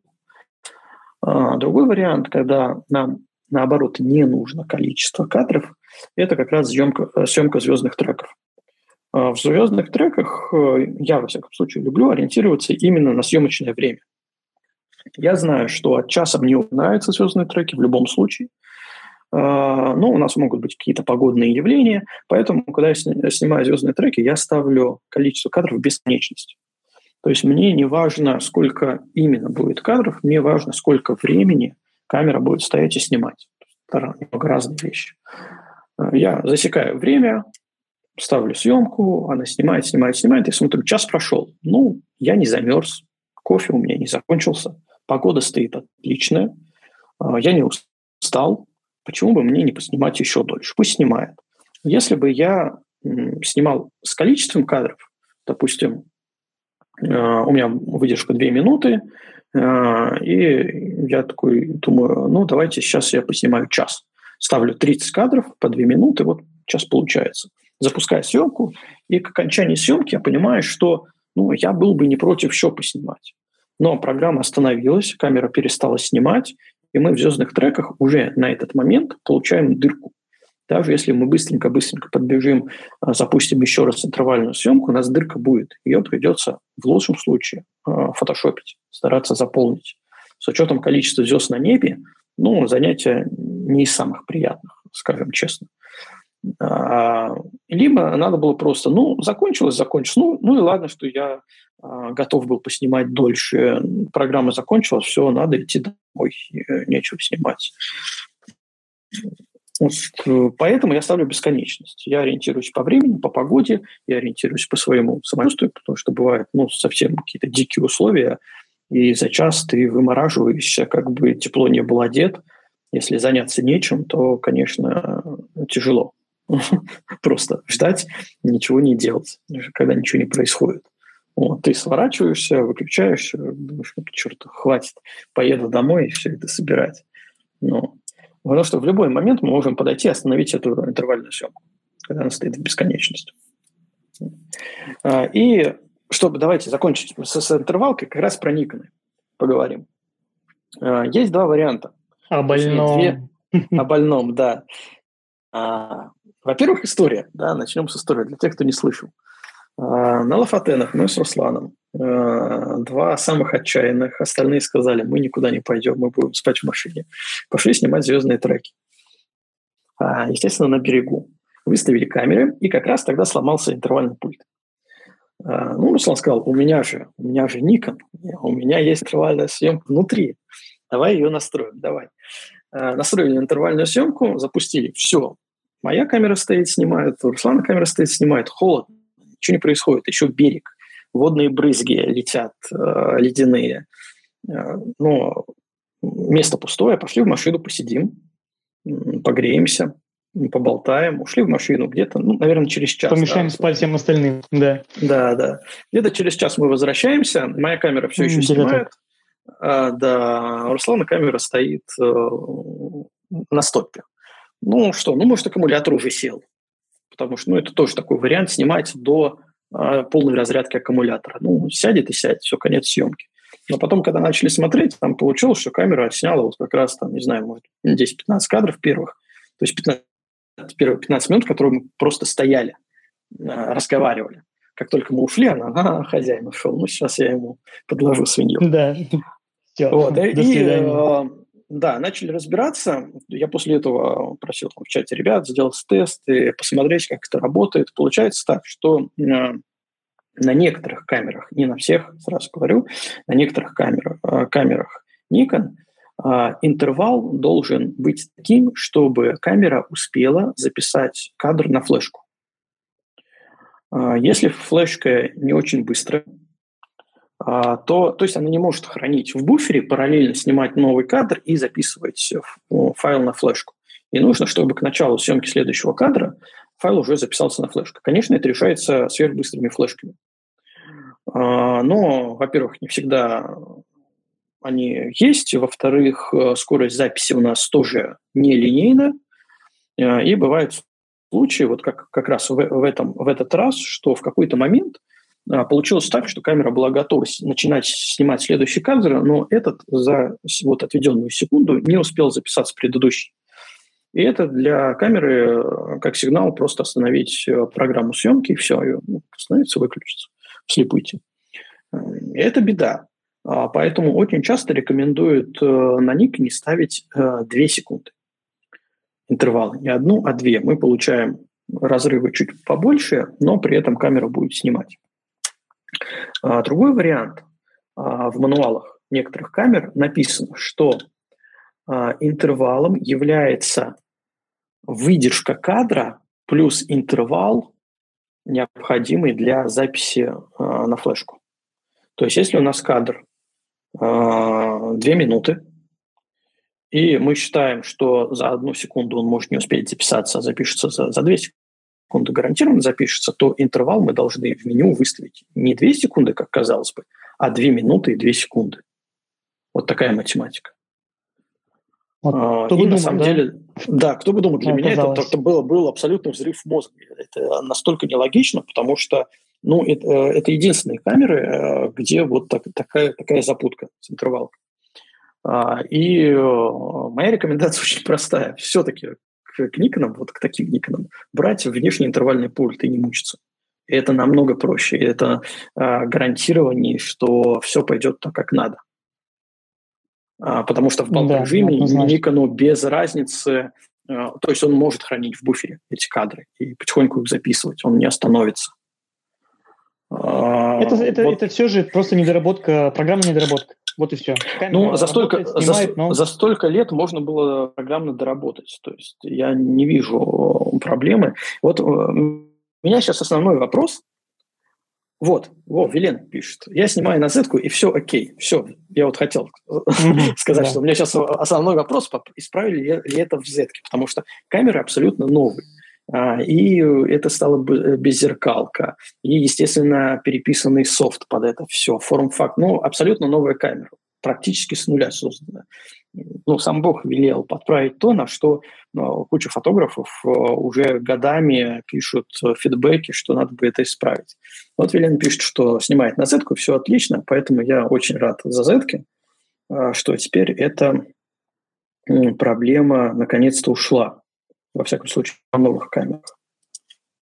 Что это осталась только проблема Руслана, да. Слава богу.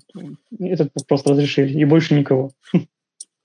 А Не, ну, ну, ну и все, которые, соответственно, на еще старых камерах снимают, э, лучше будет. Кстати, возможно, прошивки какие-то обновляют. Возможно, и убрали этот баг. Я просто в последнее время не обновлялся.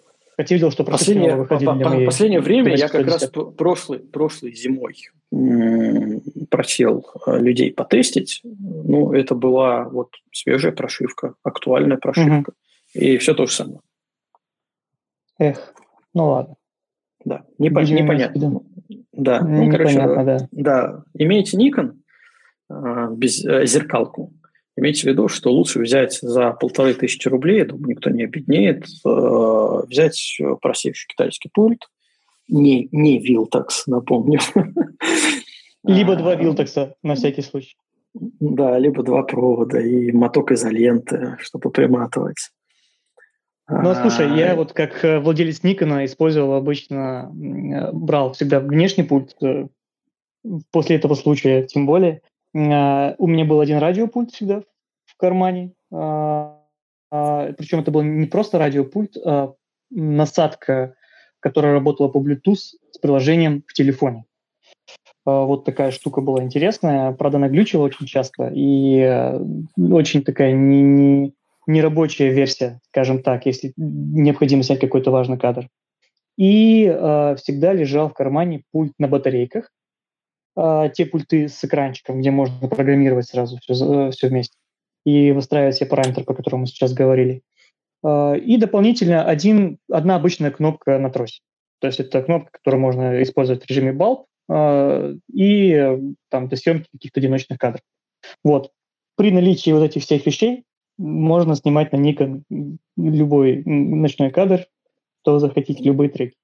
Да, а у меня просто Fuji, в котором все это есть. А, и я, я помню, когда мы стояли на горе Бузулудфи, снимали, когда я снимал а, кадры по 15 минут каждый, и у меня это было в тушке. Да, да, да, да, а ты стоял с пультом и секундомером. У тебя как раз э, то ли не было с собой интервалки, где задать, ну, на, на балб ты с пультом и секундомером. Вот у тебя будильник, да. трын -трын -трын -трын -трын, трын, следующий кадр, еще один кадр. У меня палец потел тогда, да, когда нажимал постоянно, пока ты просто сторонки кофе попивал, как обычно.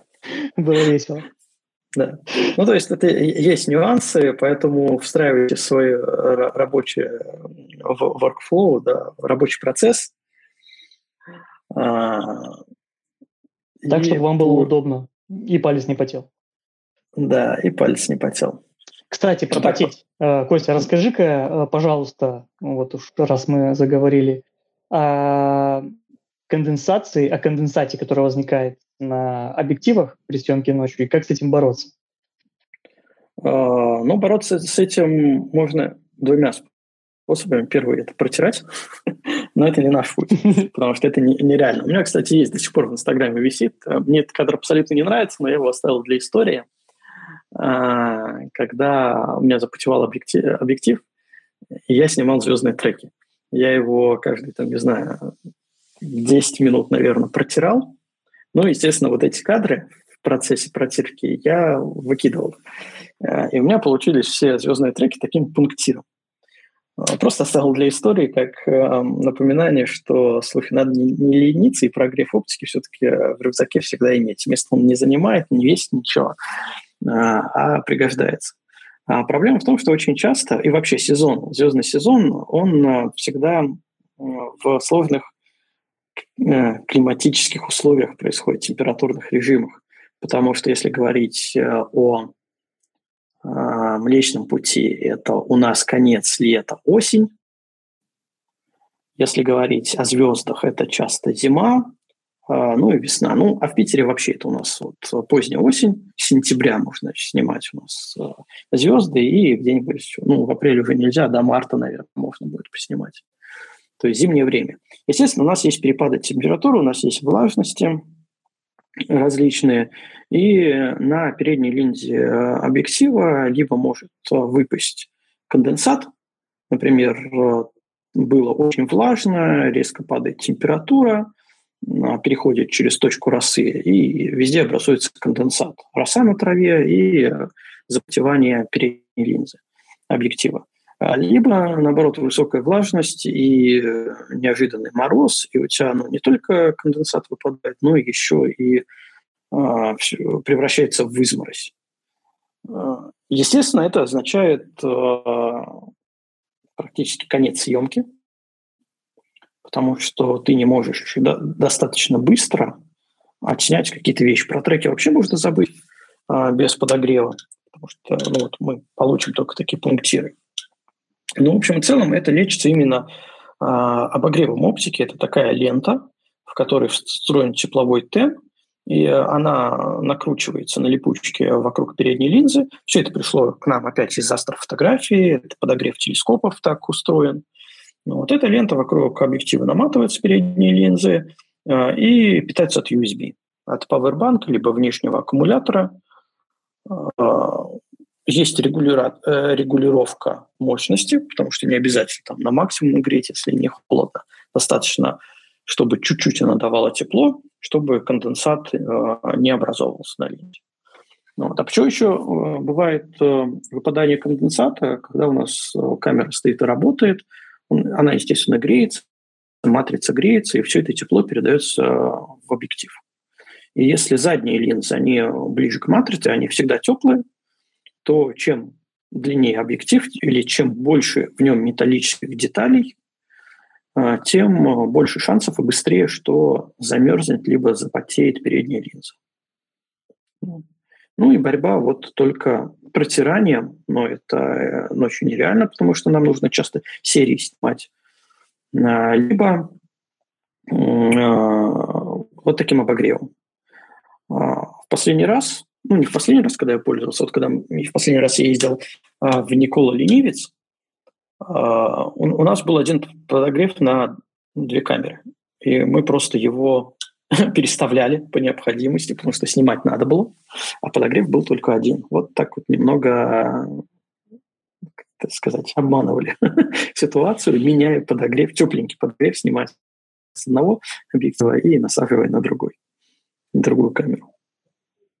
Да, Слушай, вот эта вот э, вещь, подогрев объектива, помню, как снимал э, в горах, тоже ночью, зимой, э, было достаточно холодно, и у меня объектив замораживался полностью, то есть покрывался инем сверху. И мне практически после каждого кадра необходимо было счищать этот снег с передней линзы для того, чтобы сделать следующий кадр. И постоянно это... И вот тогда я помню, задумался тем, что можно сделать. Но тогда еще не продавали эти подогревы объективы. Я видел, что э, те, кто снимает астрофотографии, используют такие огромные насадки, э, мягкие для своих э, телескопов. Но для объективов не было. Думал, блин, кто же когда-нибудь это вот сделает, а? И вот, слава богу, ну, это произошло. Да, китайцы сделали. Уже продается. Да, китайцы все сделали. Китайцы все сделали, причем они разных размеров, длины, да, в зависимости от диаметра объектива, вот, подобрать.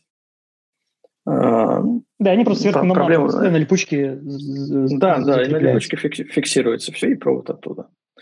А, кстати, проблема от того, что приходилось протирать э, после каждого кадра, еще заключается в том, что ты можешь, э, во-первых, э, сдвинуть штатив, либо у тебя, если там шаровая голова недостаточно плотно закреплена, немного сдвинуть ракурс, а, либо задеть кольцо фокусировки. Ну, то есть испортить последующий кадр, даже того не заметив. И при последующем сложении, особенно когда ты снимаешь в стек, при последующем сложении у тебя может возникнуть проблема, что, а, тем более, если у тебя зум-объектив, при нажатии на линзу ты можешь банально его, если он выдвинутый, чуть-чуть задвинуть, и ты уже не, пой, э, не поймаешь то фокусное расстояние, которое было до этого. А при сложении особенно при изменении фокусного расстояния, у нас изменяется дисторсия объектов, естественно. И уже различные автоматические режимы, типа в Photoshop, они могут не справиться с выравниванием а, разных кадров для того, чтобы их сложить. Поэтому вот протирание, когда ты снимаешь несколько одинаковых кадров в стек, оно, ну, такое опасная штука. Очень легко можно незаметно для себя накосячить. Самое неприятное – это именно, кстати, сбивка фокуса когда не заметил, чуть-чуть кольцо э, подвинул, э, и все, и продолжаешь снимать, потом домой приходишь, смотришь, у тебя там идет кадр резко, резко, резко, потом раз, и все, мыло полное. Сдвинул там на полмиллиметра, наверное. И это очень обидно. Некоторые люди, кстати, э, когда находят фокусное, находят фокусный ракурс и наводятся на резкость, берут изоленту и изолентой фиксируют кольцо фокусировки чтобы случайно в темноте не сдвинуть. Э, я так не делаю, сразу скажу, э, потому что я стараюсь быть аккуратным. Для меня это лишнее телодвижение, что там заклеить.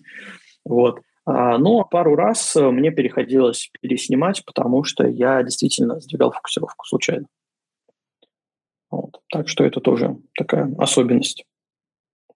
Все, все этим грешили рано или поздно, когда-либо сделали так. А, надо быть аккуратным. Так, ну что, поехали дальше, наверное. А, что у нас интересного для ночной съемки из преимуществ? Уже давай закончим, добьем эту тему. А, не будем подробно останавливаться на том, что необходимо быть подготовленным а, как раз-таки вот к тем моментам, когда вы снимаете в холодную погоду, а, особенно в Питере, когда все прогрессивное человечество снимает звезды в августе, оно начинается зимой, да, это время. Да. Вот, да. Поэтому необходимо всегда быть в тепле.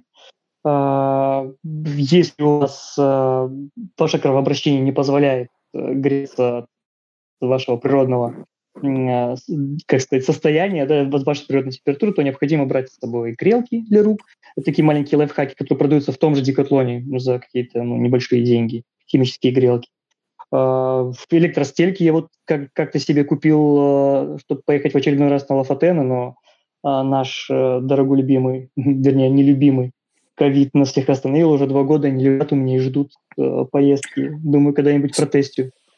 Слушай, на самом деле, у меня, у меня есть электростельки, но они мне в итоге не зашли. А, это ну, лишний электрический прибор. Как... Нет, нет, не зашли физически. Нет, естественно, я подбирал, а, точнее, под них действительно надо брать ботинки побольше.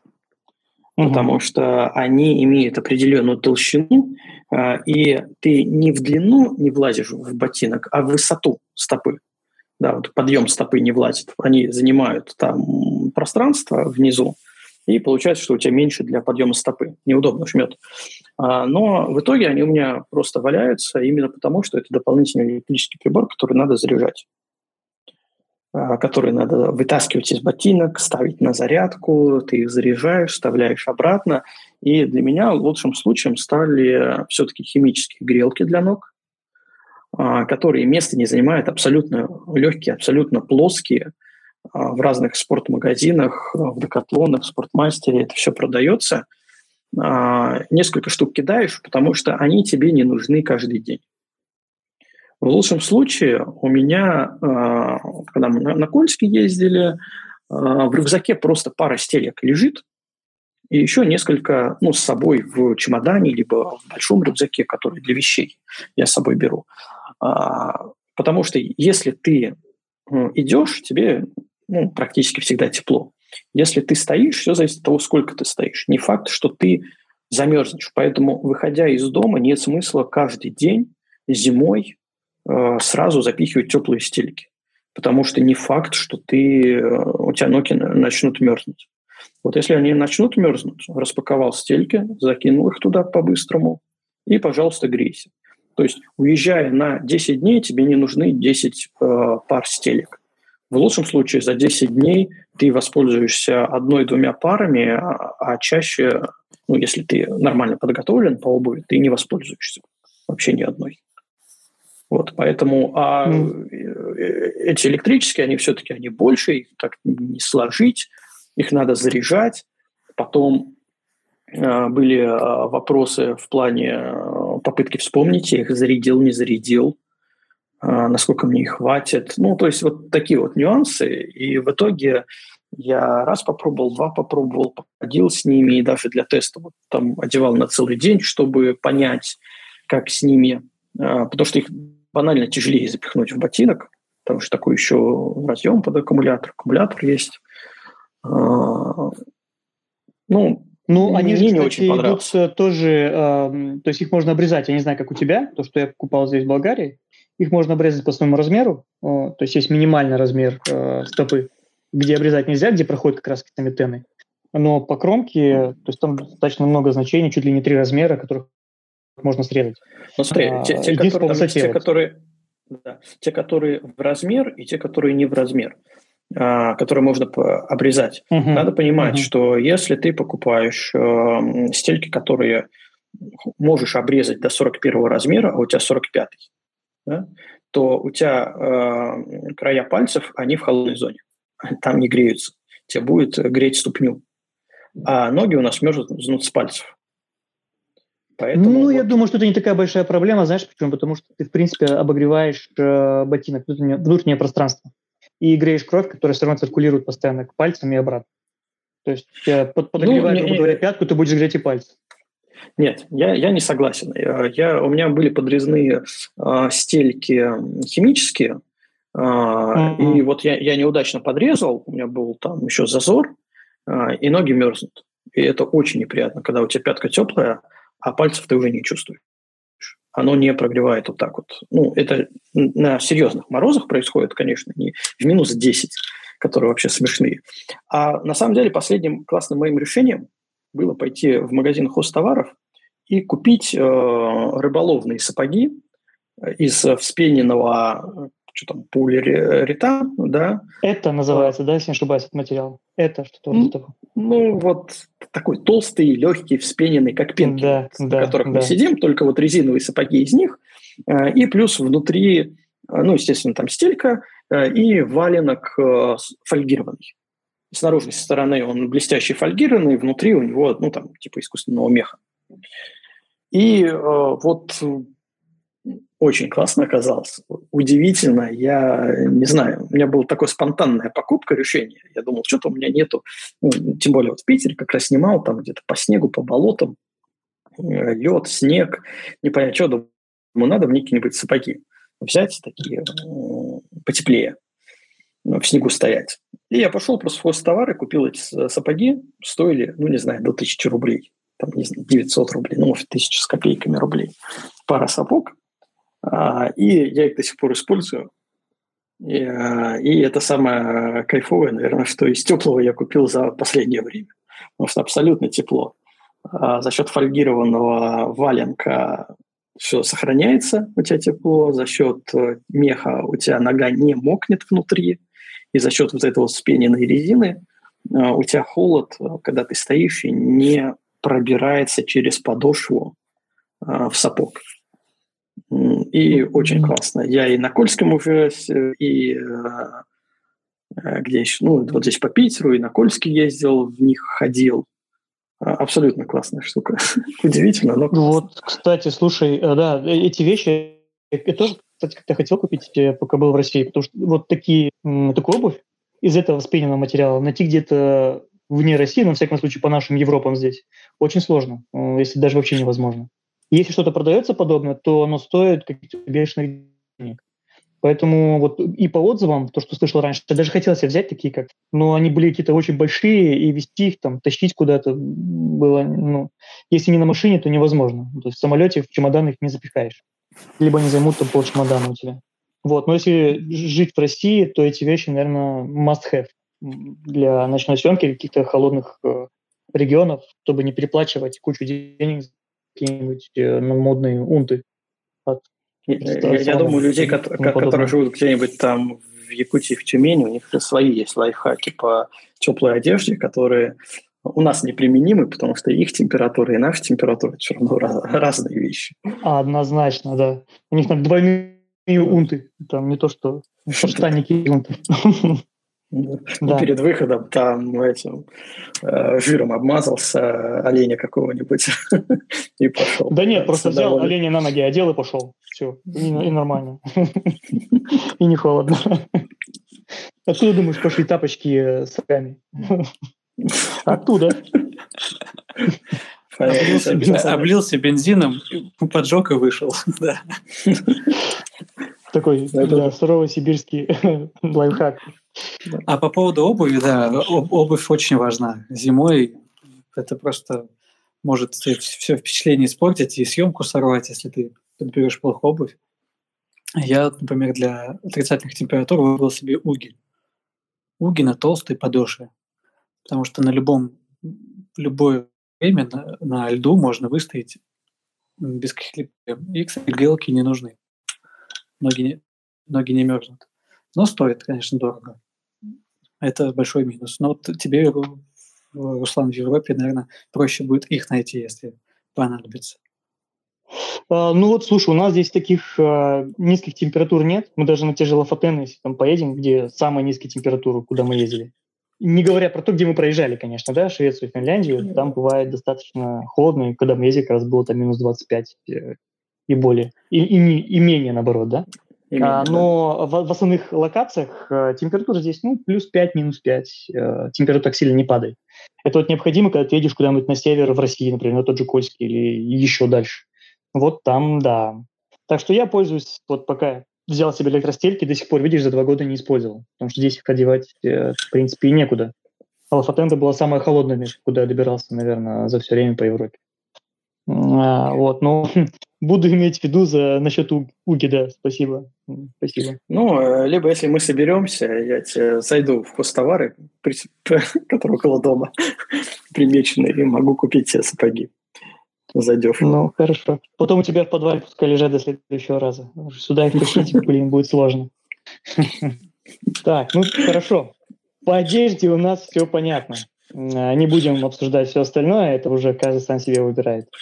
А, давай, Кость, может, скажешь пару слов а, вот как раз про тот твой последний experience прикольный с дроном и последний твой, твоим видео, которое ты замутил и закинул на, в, в Инстаграм с игрой в кальмары. Игра в креветку. Игра в креветку. Ну, слушай, это, это называется, когда пытаешься экспериментировать в сфере, где ты уже много чего попробовал. Ты попробовал снимать звездные треки, ты попробовал снимать статические звезды и с астротрекером, и без астротрекера. Э, и всегда, то есть ночью э, вариантов художественного пейзажа меньше, Э, чем э, в классическое время, э, в режимное время, золотой час, синий час. Потому что, во-первых, сложнее найти ракурсы, во-вторых, у тебя уменьшается детализация, особенно дальнего плана. То есть ты не можешь снять ночью красиво уходящую вдаль реку, потому что она будет уходить вдаль на протяжении 10 метров, а потом все, ты не видишь ее, и фонариком уже туда не добьешь куда-то далеко. Ну, то есть есть такие определенные ограничения, и ты всегда в поиске каких-то либо интересных ракурсов, либо интересного видения, либо интересной подсветки, э, сюжета, что-то случилось, типа северное сияние. Э, и один из вариантов э, разнообразить ночные фотографии – это различные фризлайты. Э, это штука не новая, можно сказать, старая – а, рисуется от фонарика до дрона, пусть будет так, э, от фонарика через оптоволокно до дрона. Есть, конечно, абсолютно э, профессионалы, которые зарубежные коллеги, которые на этом специализируются, занимаются. Аккаунты можем накидать в чат. Э, они родоначальники различных жанров. То есть, если вы Э, наверняка видели, интересовались, девушка красиво стоящая на фоне какого-нибудь светового круга, это, если вы хотите это снять, то надо понимать, э, что это уже снято сто 500 раз. И есть люди, которые с этого начинали, которые положили начало этому тренду, грубо говоря. Поэтому различные варианты с дроном – это тоже абсолютно не новые, абсолютно не ноу-хау. А, но в какой-то момент ты просто понимаешь, ну, а почему нет? Это новый опыт. Это новые интересные возможности. Это возможность что-то добавить к пейзажу того, чего там не было, но ты бы хотел интересно как-то показать это дело. А, и вот такие вот experience ы уже начинаются, это такой стык а, уже не только фотографии как документалистики, как фиксирование какого-то состояния природы, пусть даже и ночного, а это уже такой начинается арт, когда ты добавляешь, понятно, что ты можешь сесть в Photoshop и что-то там нарисовать, ну, при условии, что ты умеешь рисовать. Я, например, рисовать не очень умею. Можно сказать, вообще не умею. Дети у меня умеют рисовать, а я рисовать не очень умею. Поэтому мне проще что-то создать прямо во время съемки. Один из вариантов – это фризлайт с помощью дрона. Там, конечно, проблем очень много, и за счет того, что там проблем очень много, это на данном этапе моего развития, это интересно, с ними справляться, с этими проблемами. И я думаю, что это мой э, не последний такой опыт.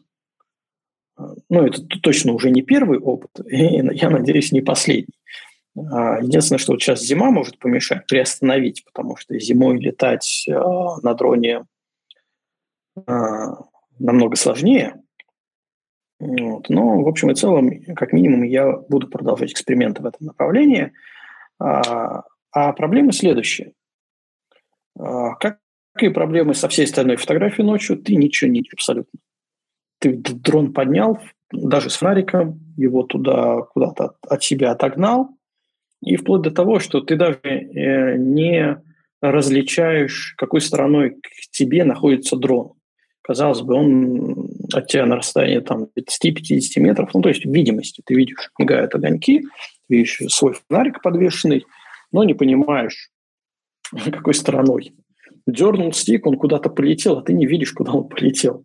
Особенно, когда он от тебя начинает удаляться. Только по световому пятну, спустя там секунду-другую, ты понимаешь, что он от тебя удаляется. Ага, значит, его лучше развернуть к себе, чтобы у тебя, соответственно, право-лево было э, право-лево на дроны было так же, как право-лево для тебя, ну, проще для управления. И вот таких нюансов что ты не понимаешь, э, что происходит, дрон не видит, на какой, какие препятствия, какая высота. Вот это все, это, конечно, очень сложно. Но а, большая проблема это в том, что тяжело что-то действительно интересное нарисовать. А, в свое время в приложении для DJI а, была функция полета по точкам, контрольным точкам. Ты можешь, мог поставить маршрут и задать полет. Потом ее выпилили, а, и это обусловилось тем, что очень много людей а, крашили свои дроны этой функции. Они выставляли какой-то маршрут без учета препятствий. Датчиков тогда еще было не так много, как сейчас дроны пихают. А, но смысл оставался тот же, что вне зоны прямой видимости, прямого контакта с пилотом, дрон летел по какому-то маршруту и просто что-то там задевал и крашился. Поэтому от греха подальше они выпилили, и главное, обратно не возвращают эту функцию, хотя датчиков в дрон добавили. А, но при наличии ветра, или если вообще мы посмотрим на дрон, как он летит, он летит на самом деле неровно. Его там шатает, колбасит – за счет подвеса видео, которое мы снимаем днем, оно плавное. Но так как фонарь висит в корпусе, то фонарь точно так же шатает и колбасит. И мы получаем недостаточно ровные линии. Поэтому идеальным полетным планом ну, будет, если это будет штиль абсолютно. Вот. Ну и при этом тоже на поворотах есть определенные заносы. А, и даже если воспользоваться, кстати, сторонним приложением, я пользуюсь Личи, где есть возможность поставить точки, и именно там я рисовал фигуры, а то возникает вопрос, что нам, вот, к примеру, к этой же задаче про игру в кальмары, эти фигуры, надо нарисовать вертикальные фигуры. Такого функционала нету. То есть ты можешь расставить точки, ну, например, квадрат, поставил 4 точки, задал им э, определенную высоту, между ними дистанция, понимаю, что они квадрат, но фактически на карте, где ты это расставляешь, у тебя четыре точки стоят друг на друге. А, и ими очень тяжело ими управлять, подправлять. А в случае с кругом это вообще беда. А, потому что круг ровно рисовать тоже сложно. А, тут э, приходят разные хитрости. Например, э, так как снимаем на широкий угол, а, то и если дрон находится выше нашего объектива, то горизонтальный круг становится овалом на кадре. Но если во время а, полета еще стиками подкорректировать, то можно сделать круг, но физически он будет выглядеть таким повернутым на бок овалом. То есть к, на, в плоскости к нам, к камере, он будет кругом, но на самом деле в пространстве, в трехмерном пространстве, это будет такой под 45 градусов овал. А у нас он будет Вот ты кругом. читер. Вот это круто. Вот. и этот круг, да, и этот круг в итоге, а, я на него, наверное, больше всего времени убил. Этот круг в итоге я сделал именно родным приложением DJI Go, потому что у него есть режим а, облета точки по интересу POE, где он запоминает точку, над которой висит, ты задаешь радиус э, и скорость. И он начинает э, делать круг ну, пока не остановишь, вокруг этой точки. Делает его довольно ровно, но в, абсолютно в горизонтали, на одной высоте. Но пока он летит, ты стиками можешь менять и э, радиус, и высоту. Э, меняя и радиус, и высоту, мы получаем спираль. Вот, допустим, на другой фотографии, где с Никола Ленивца, там стоит маяк, и над ним нарисован в небе э, такой зеркальный, ну, условно зеркальное отражение попытался нарисовать этого же маяка. Вот там вот спирали нарисованы именно вот этим способом. Но здесь э, сложность заключается в том, что нужно закольцевать. То есть нужно стики так вот аккуратненько проворачивать и вернуть их в точку, чтобы оно все сошлось. И, ну, это было просто вынос мозга. Наверное, только два аккумулятора я посадил на круг, а все остальные геометрические фигуры я уже дорисовывал с помощью личи по точкам, потому что они имеют а, ровные грани. В общем, это безумно интересно, а, это сложно, и в какой-то момент даже кажется, что а, нет, не получается, но его не буду это делать. Но если добить, тут мне кажется, что даже сам процесс, ну, во всяком случае, пока, как я оцениваю фотографии свои, что сам процесс даже больше мне был интересен, чем получившийся результат. Хотя я получил огромное количество откликов на эту фотографию, так же, как и на фотографию с, вот, с спиральным маяком перевернутым, э, я не ожидал такого количества комментариев, э, честно говоря, потому что мне показалось, что ну, простенько, очень просто это все получилось относительно того, сколько я потратил времени на реализацию. А, но как это часто бывает с фотографиями, они начинают, как только ты их выпускаешь в сеть, начинают жить своей жизнью. А, и ну, это дополнительный бонус. Приятно, что людям тоже понравилась такая заморочка хитрая. Вот. Поэтому фризлайт дроном это сложно, но безумно интересно. Намного проще делать фонариком. А, либо обычным фонариком, либо фонариком на веревке, который можно раскрутить, чтобы круги ровные делать, а не вот такие вот извращения. Ну, тут еще и над морем было, то есть я не мог туда зайти и круг нарисовать фонариком.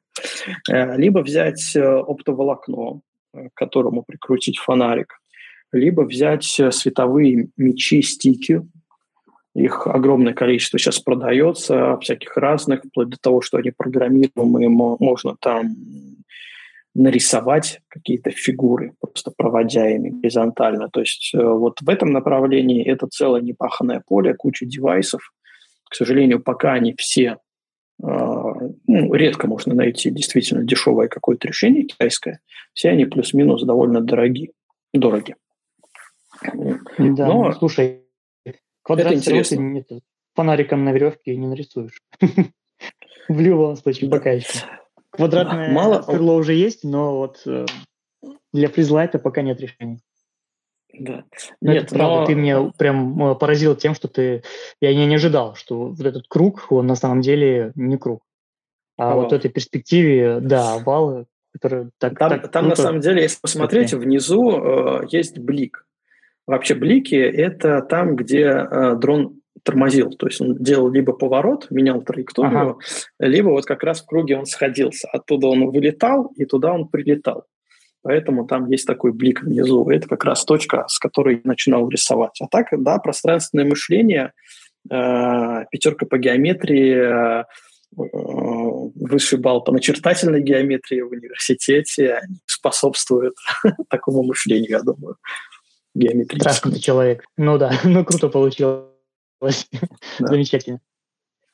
А, да, а, ну, а, хорошо. а так в целом я даже, я даже могу сказать, что а, ты круг ровный не нарисуешь а, фонариком, крутя рукой. У тебя он все равно будет кривой. Конечно, да. И да, все равно во всех этих фризлайтах, особенно если они подразумевают какие-то геометрические фигуры, подразумевается какой-то процент постпродакшн по выравниванию. Например, в дроне это очень часто ты убираешь хвосты то есть ты делаешь фигуру, ты ее закольцовываешь, и у тебя куда-то начи... ну, ты его начинаешь куда-то убирать, ну, вне фигуру, да, чтобы он из кадра улетал.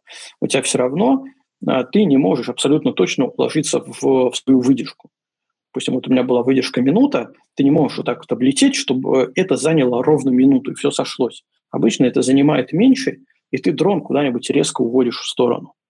вот эти хвосты все равно нужно убирать. Потом вот это подколбашивание от ветра, от поворотов. Все равно где-то на границах оно бывает неровная линия, бывает такая вот э, какой-то рывок. Это тоже все нужно выровнять, поэтому ко всем вот таким вещам определенное количество постпродакшена, конечно, прикладывается. Без него никак. Да, вот, слушай, давай э, по постпродакшну мы поговорим сейчас, вот, кстати. Но для давай. начала, наверное, закончим со съемкой. А, и вот с оборудованием разобрали. Я думаю, таких э, закрытых вопросов серьезных у нас не осталось. Давай поговорим м, про программы, которые помогают нам планировать съемку и, э, соответственно, создавать э, сам кадр. Вот, может быть, давай начнем с планирования. Какими программами мы обычно пользуемся? Э, приложениями в телефоне, в первую очередь. Ну, то все, все, все, все зависит планировать, от того, э, да. и ставить свой кадр. И, да, и время съемки. Это очень важно. Да. Все зависит от того, что мы хотим снять. Ну, если говорить э, о планировании, у меня три основных программы, которые я пользуюсь. Это Surveyor, это PhotoPills, естественно, и это Planet Pro. А, Причем Planet Pro в основном я использую для городской съемки, а вот Photopills и Sun Surveyor я использую для, в том числе и для ночного пейзажа. А, нам что нужно знать? А, нам нужно знать погоду. Это к погодным ресурсам относится. Тут мы можем выделить любую стандартную погодную программу на вашем телефоне. Потому что нам нужно оценить в краткосрочной перспективе, допустим, ближайших трех дней, какая вообще погода. Если у нас на три дня ближайший показывает дожди, то, в принципе, лезть в специализированный софт и проверять погоду там смысла нет. Ну, накрыло серьезно. А, поэтому любая погодная программа в первом приближении нам может показать а, перспективу на ближайшие дни. Если мы видим там довольно приятные э, иконки солнышка э, и ночью луны, да, то имеет смысл заглянуть куда-то уже более подробно. А более подробно в основном часто используются две программы Ventusky э, и Windy. Обе эти программы прогнозируют, либо показывают текущую картину со спутника, э, как у нас продвигаются облака, э, и прогнозируют, что с ними будет на протяжении ближайших нескольких дней. То есть мы можем искать так дыры в облаках для съемки звезд, либо вообще безоблачную погоду, насколько долго она продержится. Э, соответственно, что нас еще интересует? Нас интересует время. А время нас интересует только в разрезе, когда заканчиваются сумерки и когда утром они начинаются. Потому что снимаем мы в максимально темное время, которое называется астрономическая ночь. Астрономическая ночь – это когда Солнце садится ниже 18 градусов э, от уровня горизонта. И SunSurveyor, и PhotoPills это показывают, мы можем на это ориентироваться. Эм, что нам еще? Ну, по, по времени, пожалуй, если так вкратце, это все.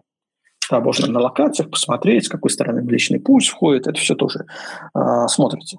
Э, чем еще примечательны эти программы? Примечательно тем, что, допустим, в PhotoPills есть куча калькуляторов. Например, калькуляторы выдержек. Когда ты можешь э, а, пересчитать э, текущий параметр. Допустим, ты получил тестовый кадр, который тебе нравится по экспозиции, э, но ты хочешь, например, уменьшить ISO и увеличить выдержку. Вот насколько ее уменьшать, можно в уме. В стопах посчитать, конечно, допустим, на два стопа я ISO уменьшил, и, соответственно, на два стопа мне нужно э, выдержку удлинить. А можешь воспользоваться калькулятором, если ты ленивый, либо если ты не знаешь, как считать. Открыл, пару кнопок нажал, он тебе выдает э, результат, ты ставишь на камере и э, гарантированно по экспозиции, по яркости получаешь то же самое, что было до этого, но уже с другими параметрами. Поэтому я рекомендую все три приложения, ну, все пять тогда уже и погодные, а, потому что они нам управляют жизнь при планировании. Абсолютно. Да, точно. и кроме того, можно добавить то, что в этих приложениях есть возможность отслеживать фазы Луны, что очень важно при съемке ночью, а, чтобы не было засветки, чтобы нам можно было хорошо очертить звезды в кадре а, и получить сильный контраст этих же звезд на, на пейзаже. Вот. И я бы добавил еще одну программу. Это, скорее, не знаю, если программа, но это сайт Marble Planet для отслеживания светового загрязнения. То есть, чтобы найти место, куда нам поехать для съемки звезд, и свет от городов, населенных пунктов или других рукотворных объектов не мешал нам при съемке пейзажа. Вот это вот, наверное, необходимо добавить. Всему, да, ну, э, э, световое загрязнение Light Pollution очень важно, и, например, оно есть встроено в Planet Pro программу, э, есть отдельное приложение, Light Pollution Map, так и называется, в принципе, ну и, соответственно, есть сайт. Но приложением удобнее тем, что оно потребляет меньше трафика, а, удобнее смотреть, навигацию по нему удобнее делать, чем когда ты уехал, у тебя уже такой слабенький интернет, а тебе надо посмотреть. А, с сайтом это будет несколько тяжелее. Поэтому, да, Light Pollution надо добавить. Ну, сюда же можно добавлять различные программы по прогнозированию, прогнозированию северного сияния. Хотя все они относительны, а, максимально точно ты можешь спрогнозировать, что будет только а, с данных со спутника. Это приблизительно за час до возникновения северного сияния. Если параметры соответствуют на спутниках и подлетное время около там, 50 минут, около часа, то вот, пожалуйста, засекай время, через час жахнет и снимай прогнозы в программах, и особенно долгосрочные 28-дневные прогнозы, они рассчитаны ровно на то, что вот сегодня у нас случилось северное сияние, оборот Солнца у нас занимает 28 дней, и если эта корональная дыра не расформируется, а сохранится, а обычно они сохраняются, там, не знаю, один оборот, два оборота, то через 28 дней большая вероятность, что Солнце опять повернется корональной дырой, сохранившейся корональной корональной дырой к нам, и опять будет выброс корональной массы, и у нас опять будет северное сияние. Поэтому все долгосрочные прогнозы построены именно на то, что вот сияние было, и, возможно, через 28 дней оно будет. А, и тут 50 на 50, то есть оно либо будет, либо не будет. А, более точно можно сказать только, а, когда произошел выброс, значит, это готовность порядка трех дней. А, до нас это летит порядка трех дней, в зависимости от скорости ветра. А, ребята, которые сидят в чате, которые мониторят, которые абсолютно погружены, там ну, сразу начинает будоражение, можно просто в чат зайти, посмотреть по количеству сообщений, если что-то что началось, значит, вот надо вникнуть, почитать. А, и, соответственно, если за три дня это прилетает, вот уже в тот день, в ту ночь, если оно может прилететь, кстати, не ночью, точнее, не в нашу ночь, оно может и часто прилетает э, в какую-нибудь канадскую ночь, когда у вас уже день. Э, самое обидное. Вроде все долетело, все хорошо, э, параметры отличные, но сияет не у нас, а в Канаде. На какой-нибудь там Аляске. А, и за час до самого сияния, потому что у нас спутники висят в точке Лагранжа между Солнцем и Землей, в нулевой точке, они фиксируют фактическое, фактические параметры, скорость, плотность, отклонение магнитного поля. И глядя на, это, на эти графики, на эти цифры, можно уже абсолютно точно, ну как абсолютно, все равно есть шанс, что оно пойдет не так. Но максимально достоверно спрогнозировать, что вот через какое-то время надо включать камеру и ждать. Ну вот в северном сиянии так все обстоит. Это, да, самое беспроигрышное решение, потому что в который раз э, да, убеждаешь в том, что в... надо, надо быть на месте. Да, Если есть шанс, настоя... то лучше быть и ждать. Да, поэтому настоящие ловцы за северным сиянием, они, э, ну, в этом случае, пренебрежительно относятся к организаторам футуров, которые в анонсах пишут, фототур за северным сиянием, ну, например, сейчас границы закрыты, на Кольский полуостров, вы там увидите, снимете. Нельзя то, что э, за неделю спрогнозировать, э, а за несколько месяцев, когда эти туры набираются, абсолютно точно нельзя спрогнозировать, будет, не будет. И вот этот вот понятно, что люди делают акцент именно на северное сияние, потому что это сейчас модно, это, это классно, это интересно. Если действительно ты попадешь на выброс, то ты снимешь и будешь в восторге. Но они не могут гарантировать и делать это основной фишкой рекламной кампании, ну, на мой взгляд, не совсем корректно. Хотя они там везде мелким шрифтом пишут, что может будет, может не будет. И... Нет, там не так. Там звездочкой мелким шрифтом. А, Северное сияние, название ресторана, находящийся на острове. Вот, гарантированно попадем. Да, северное сияние все на самом деле не просто, и даже при хороших прогнозах э, выбросы могут быть, э, всполохи могут быть достаточно слабые в том месте, именно где вы находитесь. То есть 100-200 километров в сторону влево-вправо уже вы не получите этого северного сияния. Да, это, к да. сожалению, так. А, да, и, соответственно, ну, хорошо. Для, подожди, еще, еще ремарка. Э, для меня и получается, что северное сияние, оно тем и ценно, особенно в нашем регионе, а, в Ленобласти, потому что до нас долетают только мощные какие-то всполохи. А, понятно, что на Кольском проще увидеть выше, на Лафатенах прямо над головой у нас корона какая была, все светилось классно. Вот, э, хорошее, красивое северное сияние – это такое э, удача, помноженная на упорство поимки. Наверное, оно э, немного похоже на э, ловлю молний. Когда ты в грозу снимаешь молнии, вот э, процесс очень похож. То есть, ну, абсолютно не факт, что э, будет гроза с молниями. Хотя их тоже можно там прогнозировать. Абсолютно не факт, что она хорошо пройдет, ты успеешь до нее доехать, ее заснять. Не факт, что Э, молния будет э, стрелять там, где тебе нужно для художественной фотографии. Ну, то есть очень много таких вот нефактов, э, которые как раз, если у тебя они все складываются, то получается классный кадр. Но, и тут вдвойне обидно, когда ты там 100 километров гонялся за грозой, сфотографировал, сделал, а, выкладываешь фотографию, ну, в лучшем случае, говорят, да, там, фотошоп что нарисовал, там, рассказы, рассказывай мне сказки. Вот. А бывает, там, э, листаешь ленту э, и видишь фотографию, в которой просто реально сделал фотошоп. Недавно мы в чате обсуждали, даже с конкурса на 35 фото снимали работы, где а, Москва, по-моему, там была московские пейзажи, вот эти классические чуть ли не Кремль, в которые бьют молнии. Эти молнии просто наложены кистями. Вот, знаешь, продаются такие кисти, а, тематические ну, молнии. Да, и ты берешь просто их, наложил, причем человек даже не стер зданий, то есть они прям поверх зданий наляпаны.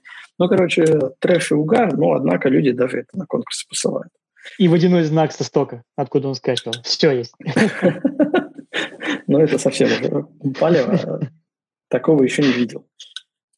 Да, но это, это не наш путь. Э, наш путь все-таки, да, идти а, на место, снимать все это и после долгих трудов и занимательных э, приключений все это выкладывать в интернет. Вот пока мы а... говорили, кстати, про фризлайт, а, Антон в чат как раз кинул одного из основателей вообще этого жанра, какового Эрика. А, ну вот действительно, посмотреть этот аккаунт, там абсолютная магия. Но эта магия обусловлена наукой, потому что этот человек, кроме всего прочего, а, к примеру, создал свое программное обеспечение по управлению камерой, программное обеспечение по управлению световых стиков. Он очень давно этим занимается, и, соответственно, результат, ну, это то, э, на что имеет смысл как минимум ориентироваться как очень хороший, отличный, качественный пример исполнения таких фризлайтов ночных. Поэтому, да, ну, посмотрите. Да, я бы сказал, что Эрик один из лучших. Не то, что качественный, он один из лучших вообще в мире фризлайтеров на данный момент. Э, ну, он родоначальник всего этого дела практически. Он с этого начинал. Ну, да, да. А по поводу северных сияний, я бы их, ты сравнил их с э, гонкой за молниями, а я бы сравнил их с рыбалкой. Либо поймал, либо нет даже при хороших прогнозах. Ну, в принципе, да. Там, там тоже такая штука, что не всегда ты можешь э, что-то словить на рыбалке. И всегда да, потом да, рассказываешь друзьям, там такое сияние было, такое огромное, вот такого не Да, и, и, и руки разводишь, там, фериплечь, да. что вот, так, вот такое возможно. Да, да, да. Но представляете, я флешку забыл, и все, ничего не снял. Кстати, у меня флешки забывали люди, поэтому смех смехом. У меня и камеры забивали люди на съемке, поэтому это совсем обидно. Мы, когда да. ездили в Калязин за северным сиянием этим, ну, что поймали, то поймали, конечно. Но э, мы приехали, и у меня брат говорит, э, я не взял с собой штатив. Я думаю, как же мы будем снимать ночью без штатива? Ну, в итоге вышли ситуации. А, один поснимал, потом второй поснимал. Но я думаю, интересно, как ты забыл? Ты как ты смог забыть штатив? Ну, слушай, у меня ну, забывали там... штативы люди. А еще э, чаще забывают штативную площадку. О, да, Откручивают это, конечно, ее, это... и все. У меня в рюкзаке парочка лежит на такой случай. Ну вот Tailplate в этом, в этом случае выручает. Ну, потому что у меня, да. например, на, на одном из объективов на лапке накручена что обычная площадка, и на камере Airplate стоит, чтобы уж точно не потерялось. Ну, у меня сами площадки в рюкзаке лежат, а на камере тоже Airplate стоит, и э, все, у кого есть аркосвиз, в принципе, могут ну, смело, лучше, конечно, не забывать, но могут забыть в случае чего а, площадку, потому что у меня есть запасные. Давайте немного про параметры, может, поговорим. Мы так что-то в технику ударили. Да, давай уже договорили уже полностью по технике, поговорим по съемке. А, и по основным параметрам, наверное, мы все навряд ли успеем а, говорить, мы уже тут болтаем достаточно долго. Давай начнем с фокусировки. Вот это то, что самое важное для того, чтобы начать снимать, как фокусироваться.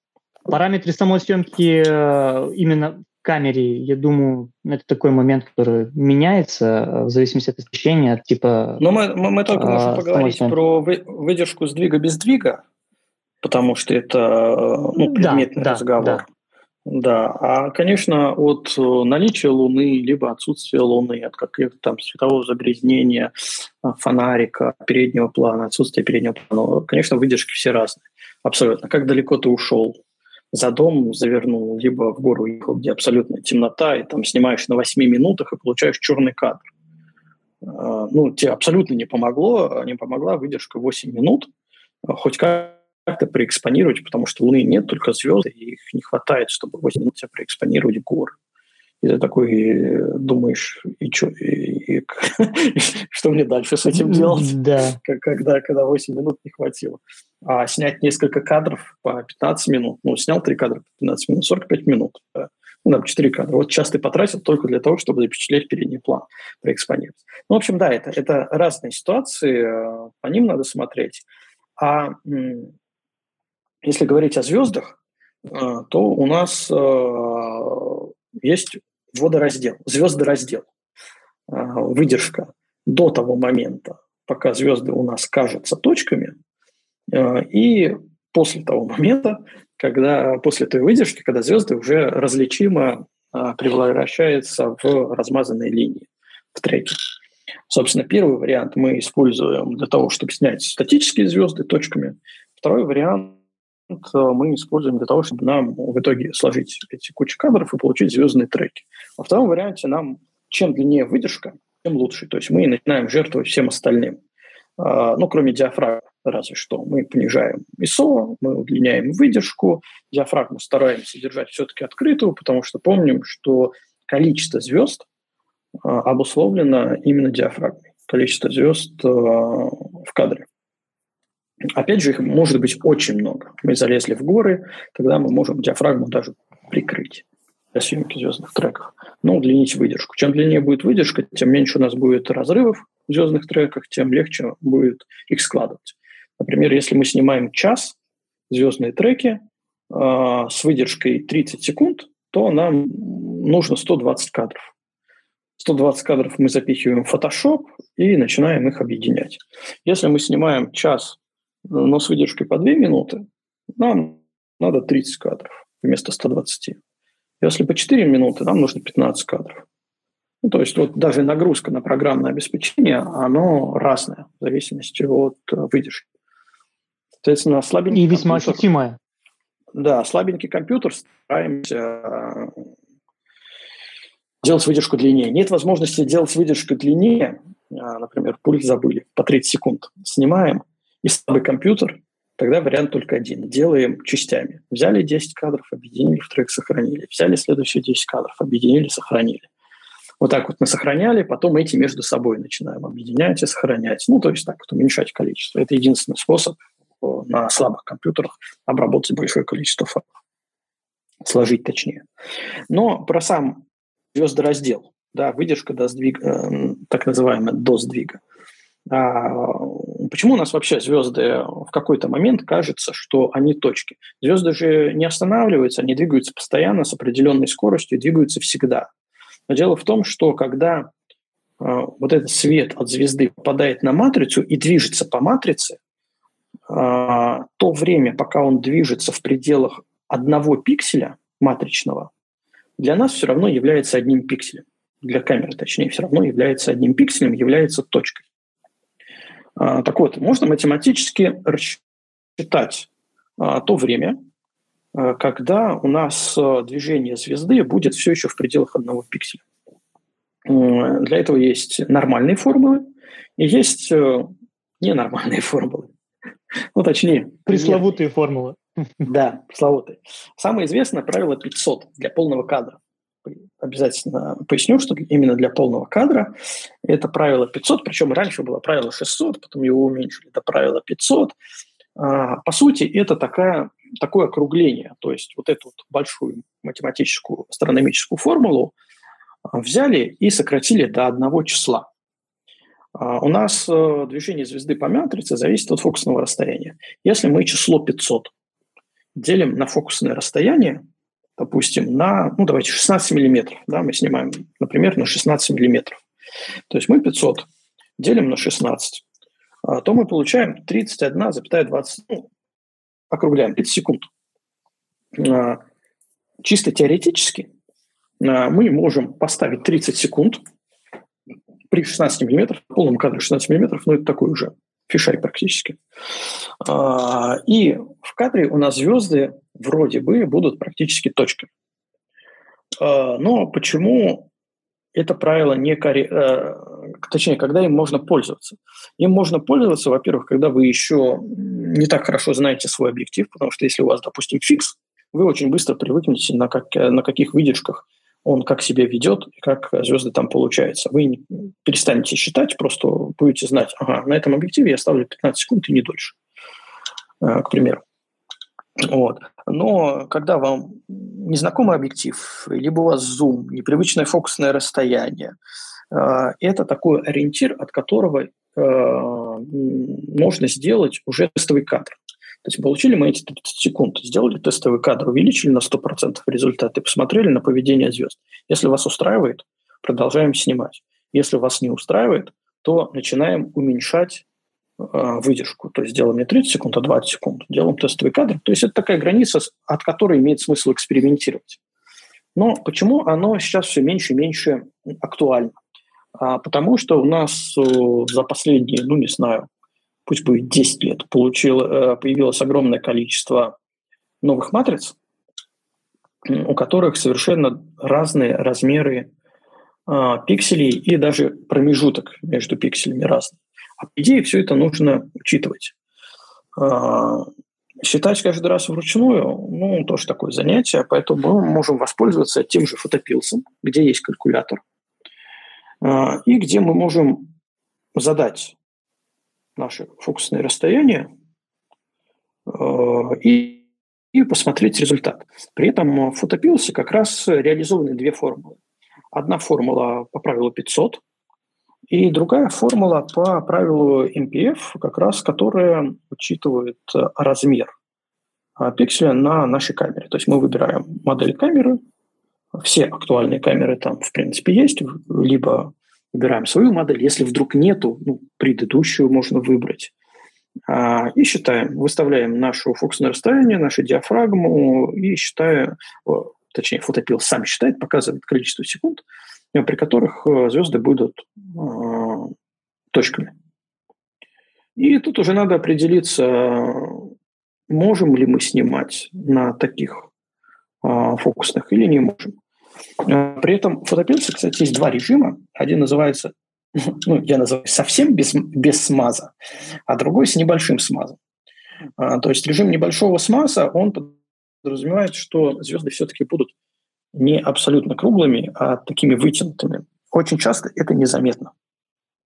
Но э, это позволяет нам удлинить выдержку и, э, соответственно, не повышать ISO. Ну, давайте вот я сейчас могу открыть фотопилс и продиктовать какой-нибудь пример. Например, э, ну, для полного кадра. Например, возьмем, что у меня тут есть рядом, Canon 5D Mark III. Э, берем 16 миллиметров, э, диафрагму выставляем 2,8, и давайте посмотрим режим небольшого смаза. Вот в режиме небольшого смаза на 16 мм на диафрагме 2,8 правило 500 как раз говорит о тех самых 31 секунде, которую мы посчитали, 500 на 16 поделить, 31 секунда, когда можно снимать. А правило NPF, которое учитывает размер пикселей, показывает ну, почти 17 секунд. 16 там, с копейкой, почти 17 секунд. То есть 31 и 17. Ну, чувствуется разница. Поэтому правило 500 очень часто начинают уменьшать до правила 400, 350 и так далее. Но при наличии э, калькулятора либо программы, которая может это посчитать, все это уже э, отпадает такую в историю бессмысленно. При этом давайте запомним 31 секунду и 17 секунд. И если поменять э, на режим без смаза, когда абсолютно гарантированно звезды будут точками на этой камере с этой матрицей, то правило NPF говорит, что нужно 8,44 секунды. 8 секунд. То есть 16 секунд и 8. И 31 по правилу 500. Вот такой разброс большой. Uh, у меня есть uh, очень простая рекомендация. Имеет смысл смотреть на правила NPF, которое точнее, но часто для наших художественных целей это все-таки не астрофотография мы как раз можем варьировать вот между вот этими двумя значениями. Без смаза и с небольшим смазом. 16 а, секунд и 8 секунд. То есть мы смело можем ставить 10 секунд, ни вашим, ни нашим, и это будет э, классная фотография, где звезды будут неотличимы от э, круга, ну, их форм. То есть они не будут вытянуты. Вот, поэтому правило 500, его имеет смысл знать как историю, Э, либо если нету ничего под рукой, просто чтобы прикинуть, от какой выдержки нам нужно плясать, экспериментировать. Ну, а если есть калькуляторы, потому что есть э, различные программы, которые только на этом специализируются, но если вы вообще уходите в пейзажку, то фотопилс имеет смысл к покупке, потому что там очень много всего интересного есть э, именно по планированию, плюс вот такие вот калькуляторы, которые нам упрощают жизнь. Вот это что касается выдержки. Ну, я, что кстати, касается... Кость, да. Кость, я, я добавлю, вот я на Canon R и 1635 пришел к выводу, что у меня 20, на 24 секундах, до 24 секунд устраивает вот этот пиксель, который еще не, не особо сильно смазался на небе. Ну, я имею в виду звезду. Mm-hmm. То есть то есть по правилу 500 это 31 секунда, а я понизил до 24. Тоже очень долго экспериментировал и пытался поднять для себя, и вот выбрал 24. Ну, вот это как раз, э, я говорю, что правило 500 – это то, от которого имеет смысл экспериментировать, а калькулятор дает более точное значение. А, да, да. Соответственно, да, когда ты уходишь, чем дальше ты уходишь от э, светового загрязнения, тем Э, короче, выдержку ты можешь смело ставить, потому что на яркость звезды ничего не влияет. На яркая звезда и вообще без разницы, где, где ты находишься. Она как светила, так и светит. Да? Но если ты находишься в более темном месте, куда-нибудь в гору уехал, то у тебя а, сама подложка, на которой мы звезды видим, небо, оно темнее. И, соответственно, звезды, которые светят тускло, а, вместе со световым загрязнением они теряются на фоне этой э, яркости неба. А в темном месте, соответственно, они проявляются, и мы можем их сфотографировать. Поэтому там выдержки можно для съемки звезд можно даже укорачивать смело. Ну, Поэтому вот это уже зависит. А, что еще мы хотели говорить? Про м, фокусировку. Да. Да, да, поговорим, как можно сфокусироваться в полной темноте так быстренько по этим вещам пробежимся, они более-менее понятны, но все же упомянуть их необходимо, так как у нас разные слушатели, в том числе и те, кто пытается сделать ночную фотографию. Смотри, по, по фокусировке все очень грустно. Автоматике доверять нельзя, но ей можно пользоваться. Я уже упоминал сегодня, что мы можем взять фонарик, подсветить объект э, не переднего плана, только а тот, который находится в гиперфокале, а, сфокусироваться на нее в автомате и переключить фокус на ручной режим. Все. Для, для съемки переднего плана этого достаточно. На звезды в идеале надо фокусироваться отдельно. То есть мы переходим к съемке звезд и перефокусируемся на звезды. А, объясню вкратце почему. Потому что они очень далеко. Представим классический портрет с маленькой глубиной резкости. У нас есть зона размытия до э, носа, нос в резкости и зона размытия после. А, так вот, когда мы в гиперфокал переходим, да, фокусируемся на точке гиперфокала, да, у нас теоретическая максимальная глубина резкости. Но даже миллиметры влияет, потому что ближайшая звезда в 4,2 световых года от нас, и она где-то настолько далеко, что она точно где-то вот в заднюю зону нерезкости все равно может попасть. Поэтому вот эти вот миллиметрики, э, доведенные на объективе вручную, а, они имеют смысл. И самое сложное – фокусироваться именно на звезды, когда у тебя нет ничего, нет Луны, какой-то ну, объектов. А, ну, вообще э, можно пойти двумя путями. Можно забить. Я знаю таких людей, которые говорят, ну, слушай, это извращение. Ты сфокусировался в гиперфокал, все. Зачем ты фокусируешься на звезды? Забей, никто никогда не увидит, что они там не прям точечками, а вот таким маленьким блинчиком небольшим. Ну, они, во-первых, они больше становятся, крупнее на кадре. Потом ты сожмешь эту фотографию в Инстаграм, там вообще никто не увидит, там шумит, никто не увидит, а ты мучаешься. Э, но это, собственно, два пути э, разных подхода, точнее, к работе. А, либо ты фокусируешься на звезды, либо ты не фокусируешься на звезды. Я предпочитаю на звезды отдельно фокусироваться, чтобы они у меня были четкие, резкие, нормальные. Вот. Э, и, значит, соответственно, первый вариант – это с фонариком в гиперфокал, второй вариант – это через Live View по звездам, и третий вариант – если мы используем не широкоугольные объективы, а какие-нибудь уже телефокусные расстояния, то мы можем использовать различные приспособления типа маска Бахтинова. Такая маска, которая одевается на объектив. У нас звезда становится, раскладывается на спектр, такая как буква «Ж» получается. И вот эта вертикальная планка, она либо к одному краю, либо к другому привлекает. И наша задача фокусировкой поставить ее ровно посередине – то есть это такой визуальный, часто применимый именно в астросъемке, в настоящей астросъемке, прием маска Бахтина. А для пейзажной фотографии ей можно пользоваться, возможно ей воспользоваться а при уже более телефокусных расстояниях, потому что на широком угле точка звезды – это прям такая мельчайшая точка, которая даже через маску Бахтина просто на спектр не, не разложится. Ее будет не видно, эти лучики. Вот, поэтому по, по фокусировке все так. Фонарик, можно пробовать автоматический режим, но в основном это фонарик, Live View, гиперфокал и отдельно на звезды. Да, и... можно еще добавить сюда и э, лазерную указку. Недостаточно далеко бьют, если нам необходимо на какой-то далекий объект фокусироваться ночью. Э, и хорошо светит. То есть обычные там за копейки, которые продают в этих магазинах по одному евро, я даже не знаю в России, как это называется. Вот, вполне э, может заменить хороший фонарик.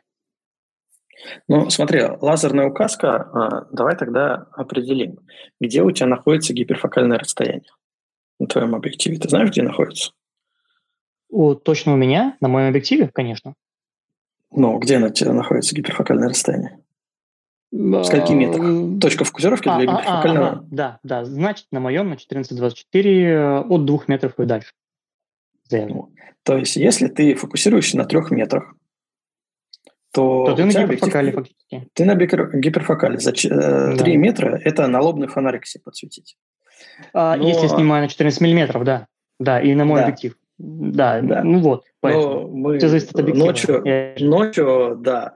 А, у меня, например, в четырех метрах. на 10 миллиметров э, на Собянге э, гиперфокальное расстояние. Я предпочитаю э, фокусироваться порядка 10 метров. При этом даже не обязательно там нужен объект какой-то. 10 метров – такое расстояние, куда ты отошел, поставил свой рюкзак, на него навел фонарик и сфокусировался. То, что ты будешь фокусироваться куда-то за сотни метров по лазерной указке, тебе не поменяет картину глубины резкости. А, все возможно. Можно снимать на 200 миллиметров.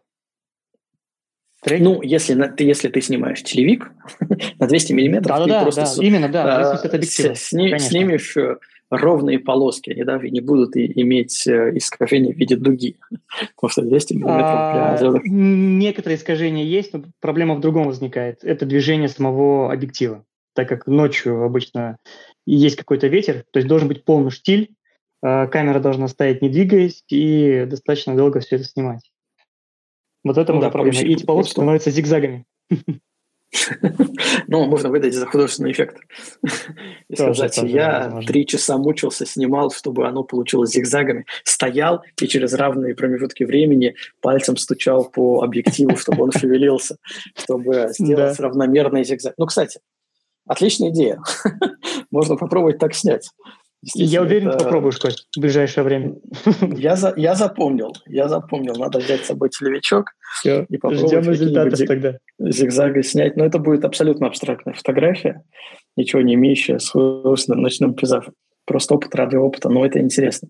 Вот, ну, такими вещами, ночная съемка, необычными вещами, она, во всяком случае, мне интересна. Да, мы с тобой начинаем, потому что начинаем снимать ночную фотографию, потому что это необычно, не так, как всегда, и что-то новое, какой-то вызов, который интересно решить.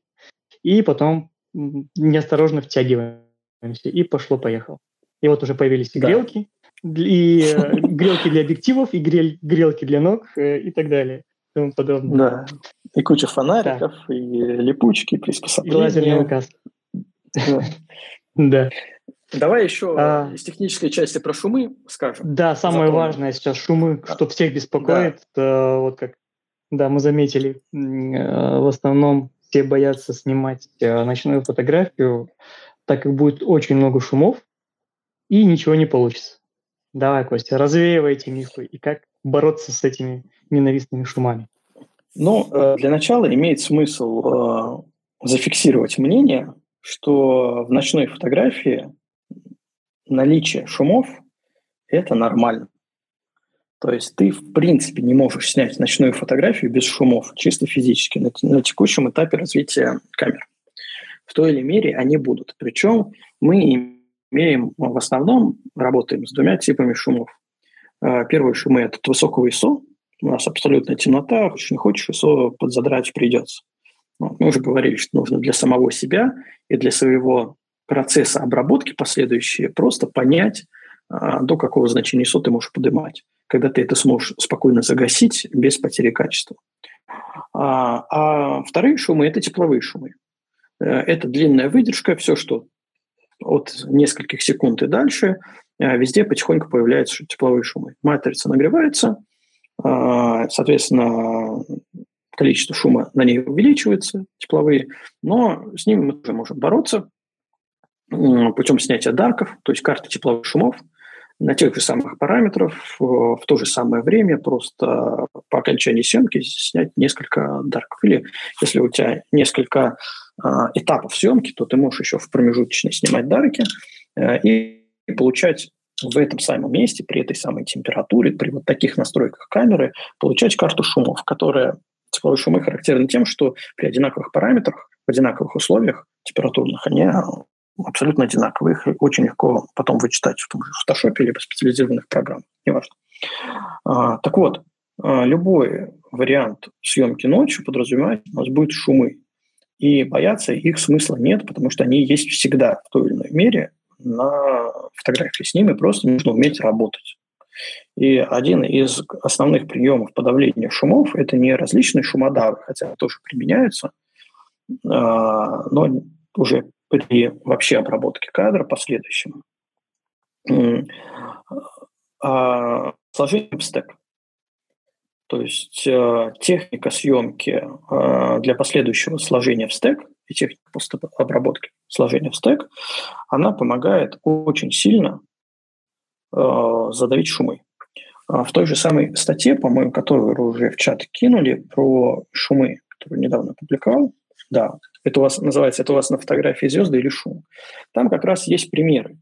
А, есть примеры звездного неба а, одиночным кадром, с подавлением через стек шумов и со стартрекером. Вот. Э, и можно для себя абсолютно четко, четко увидеть разницу. И эта разница на самом деле довольно ощутима в плане обработки, и она не сложна так, как кажется. Она сложна только в том, что нам нужно снимать не один кадр, а снимать несколько. И в процессе съемки мыслить несколькими кадрами. То есть мы снимаем разные части э, кадра, мы снимаем на разных э, настройках камеры для получения максимально качественного результата. И потом это складываем. Вот можно э, долго критиковать такой подход, особенно э, люди, которые предпочитают натуральную фотографию, одним кадром снято. Это можно говорить, что это уже не фотография, это арт, но смысл не меняется. Да, это может, если хотите, это можно называть артом, который сделан из фотографий. Просто мы применяем определенные техники и съемочные, и после обработочные а, для того, чтобы а, кадр в технически сложных условиях в результате получился а, приятный глазу. Чистый, контрастный, по цветам, по детализации и без лишних шумов, от, от которых можно избавляться без каких-либо проблем. Понятно, что самый простой способ – это взять все кадры, загнать в какой-нибудь шумодав – есть сейчас хорошие интеллектуальные шумодавы, типа того же Топаза, а, но на выходе мы получим совершенно другой результат, и этот результат чаще проигрывает результату после сложения в стек. Вот, собственно, все, что нужно знать о шумах ночью. Они есть, они будут всегда, и с этим можно бороться. Ничего в этом страшного нет, и с этим нужно бороться. Какой-то критический да, вот можно... уровень шумов а, каждый определяет для себя. Когда он смотрит и говорит, ну, вот это еще нормально. Э, и с этим я знаю, как работать, как это побороть.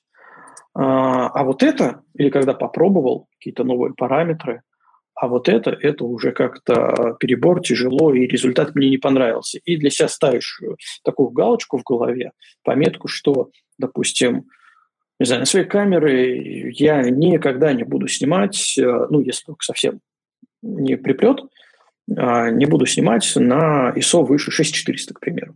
Потому что все, дальше я не могу их побороть, а, получить из, этого, э, из этих исходных материалов такое качество, которое я считаю приемлемым в результате. Да? И ставим такую отсечку, все, до 6400. Исключением является вот как раз ситуация, когда ты стоишь перед выбором либо вообще снять, что-то зафиксировать, либо вообще не снять. Тогда нужно наплевать на все свои внутренние ограничители – и снимать, потому что такие моменты могут не повториться. Пусть будет кадр не идеальный, но он у тебя будет. Да, быть перфекционистом – это хорошо, но не до крайней степени. Тем более в ночной фотографии.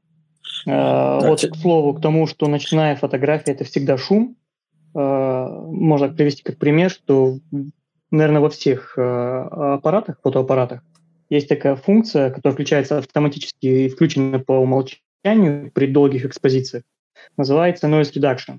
То есть когда ваша камера снимает, делает кадр, и после этого еще столько же времени стоит задумчиво и смотрит э, в пустоту. Вот как раз-таки в этот момент она э, обрабатывает фотографию, то есть она делает, э, насколько я помню, это в некоторых камерах это производство этого темного dark э, кадра, dark, э, черного, dark по которому да. убирается потом весь шум с матрицы который был от нагрева матрицы. А, то есть всегда шум был, есть и, наверное, будет. Он есть и в дневной фотографии, просто его не так заметно, так как яркость кадра намного выше. Так этого бояться не надо.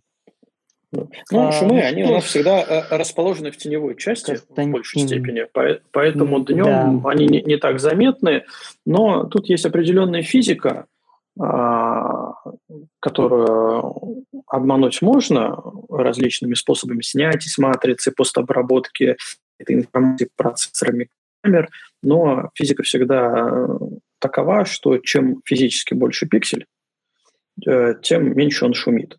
Но в текущих реалиях, допустим, есть, э, недавно мы тоже в чате обсуждали камеру Sony A7 S, которая чувствительность Sensivity 2, у нее замечательное рабочее ISO вплоть до 51200. Очень мало шумит, но это в ущерб того, что она всего 12 мегапикселей. То есть полнокадровая матрица, full frame, на которой уместили всего 12 мегапикселей. Сами пиксели большие. Это позволило увеличить чувствительность.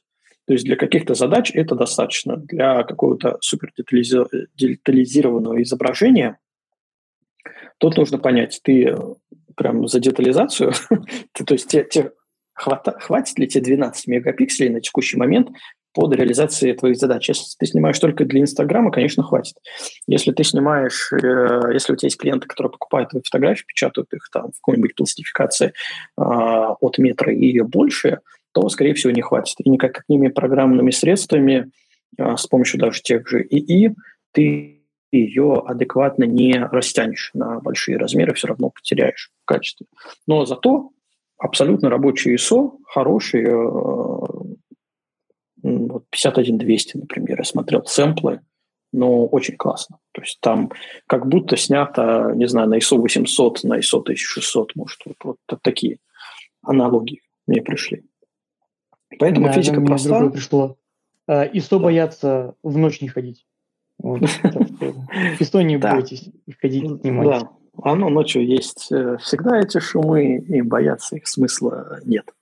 Иначе можно просто не снимать. Да, да. и автоматические шумодавы нужно отключать. И стабилизатор. И стабилизатор, да. Это все лишние лишнее, накоп... Э, лишнее накопотребление, оно нам не надо. Нет, оно не то, что... И оно мешает, и оно мешает, да, безусловно. Оно портит кадр. Оно, оно тормозит. Тормозит, не тормозит, оно ну, э, подавление шумов, да, стабилизаторы чисто физически портят кадр, потому что они не работают при длинной выдержке, они только ложно срабатывают. Так же, как они не работают при сверхкоротких выдержках стабилизаторов, потому что не хватает им информации, чтобы нормально стабилизировать. Вообще у стабилизаторов главное правило – это включать стабилизатор тогда, когда он нужен. А нужен он, когда ты снимаешь э, с рук на выдержках, которые э, подвержены смазам. Это не длинные выдержки, это не штативная установка. И это не сверхкороткие выдержки, когда стабилизатор тоже не работает. Это как раз вот что-то крутится от, ну, грубо говоря, 1,60 и, ну, может быть, до 1 секунды. Вот в эти промежутки э, включай стабилизатор и снимай. Во все остальные выключай ну, исключение телевики, у которых там уже одна 250 э, и то смаз получаешь, одна 500 и то смаз. Вот, это уже другая история. Знаете, что мы сегодня забыли еще сказать? Мы забыли сказать про главный небесный объект наш, про Луну. Мы не забыли, мы не успели до нее дойти. Она еще у нас впереди по плану. Но до нее дойти очень сложно, потому что так много нужно обсудить. И мы уже к трем часам время мы не, Да, и время мы никак Сам... не соблюдаем, к сожалению. Да, пока сам, самый длинный. Давай тогда коротко про Луну. Я буквально пару слов скажу, на что имеет смысл обратить внимание. А, на первое, первое, что Луна – это очень яркий объект, и диафрагму мы можем смело зажимать. А второе, то, что Луна очень быстро двигается, и нам для съемки Луны а, нужны короткие выдержки. Причем выдержки, допустим, 1 250 чтобы у нас Луна без массы. И все это вместе приводит к тому, что м- снять ночью Луну с проработанным передним планом э, нереально. Либо ты прорабатываешь передний план, где используются длинные выдержки, и Луна у тебя уходит в движение в пересвет, либо ты снимаешь Луну. Поэтому это две разных задачи. Это, кстати, то, что я говорил, что ночью надо привыкнуть пересилить себя и разбивать свою картинку на разные части, на разные задачи, потому что для каждой части нужны разные, часто нужны разные параметры. Вот. А, поэтому Исключением для Луны, наверное, является для, для пейзажа Луны э, с Луной является съемка города. А, когда Луна висит достаточно низко, можно а, практически в той же скорости съемки снять как передний план и задний. ну, с какой-то проработкой и брекетинга все же. Вот, но это возможно. Но, но, а для ночного но пейзажа в, в городе ты освещение сложно. Да, без освещения в пейзаже сложно, а в городе у тебя все равно светлее, ты там не снимаешь на тех же 8 минутах, на двух минутах не снимаешь. У тебя просто все да, фонари именно. идут в пересвет, ты снимаешь на более коротких, когда уже можно пожертвовать, допустим, каким-то небольшим движением Луны, тем более, э, если снимаешь на широкий угол, у тебя будет точка, а не Луна. Вот. А, а если снимаешь на целевик, то, соответственно, надо покороче выдержки. Да. Так, все, про Луну все, я думаю, да? Мы да. закончили. А, в целом, единственное, можем коснуться так слегка а, программ для постобработки специализированных, которые используются для последующей обработки на ночных кадрах. А, там у нас их немного, пару-тройку. Вот можно осветить э, для, для, для стейкинга треков, наверное, только что. И все остальное у нас Photoshop и Lightroom а, делают все дела, я думаю, да? Ну, в принципе, да. То есть э, можно собирать э, звездные треки в фотошопе, это несложно, но там у нас возникает как раз э, проблема промежуток вот этого интервала секундного между треками, его тоже можно там заполнять, но если ты не знаешь, не умеешь, то есть, например, Star Stack, Star Stacks. А, угу. Да, программа, которая это за тебя сделает. То есть ты точно так же туда накидываешь, э, говоришь, что надо, да, вот эти вот э, fill gap, э, промежутки заполнить, и оно за, заполняет тебе. Плюс там есть несколько интересных, э, но уже не трендовых вещей, типа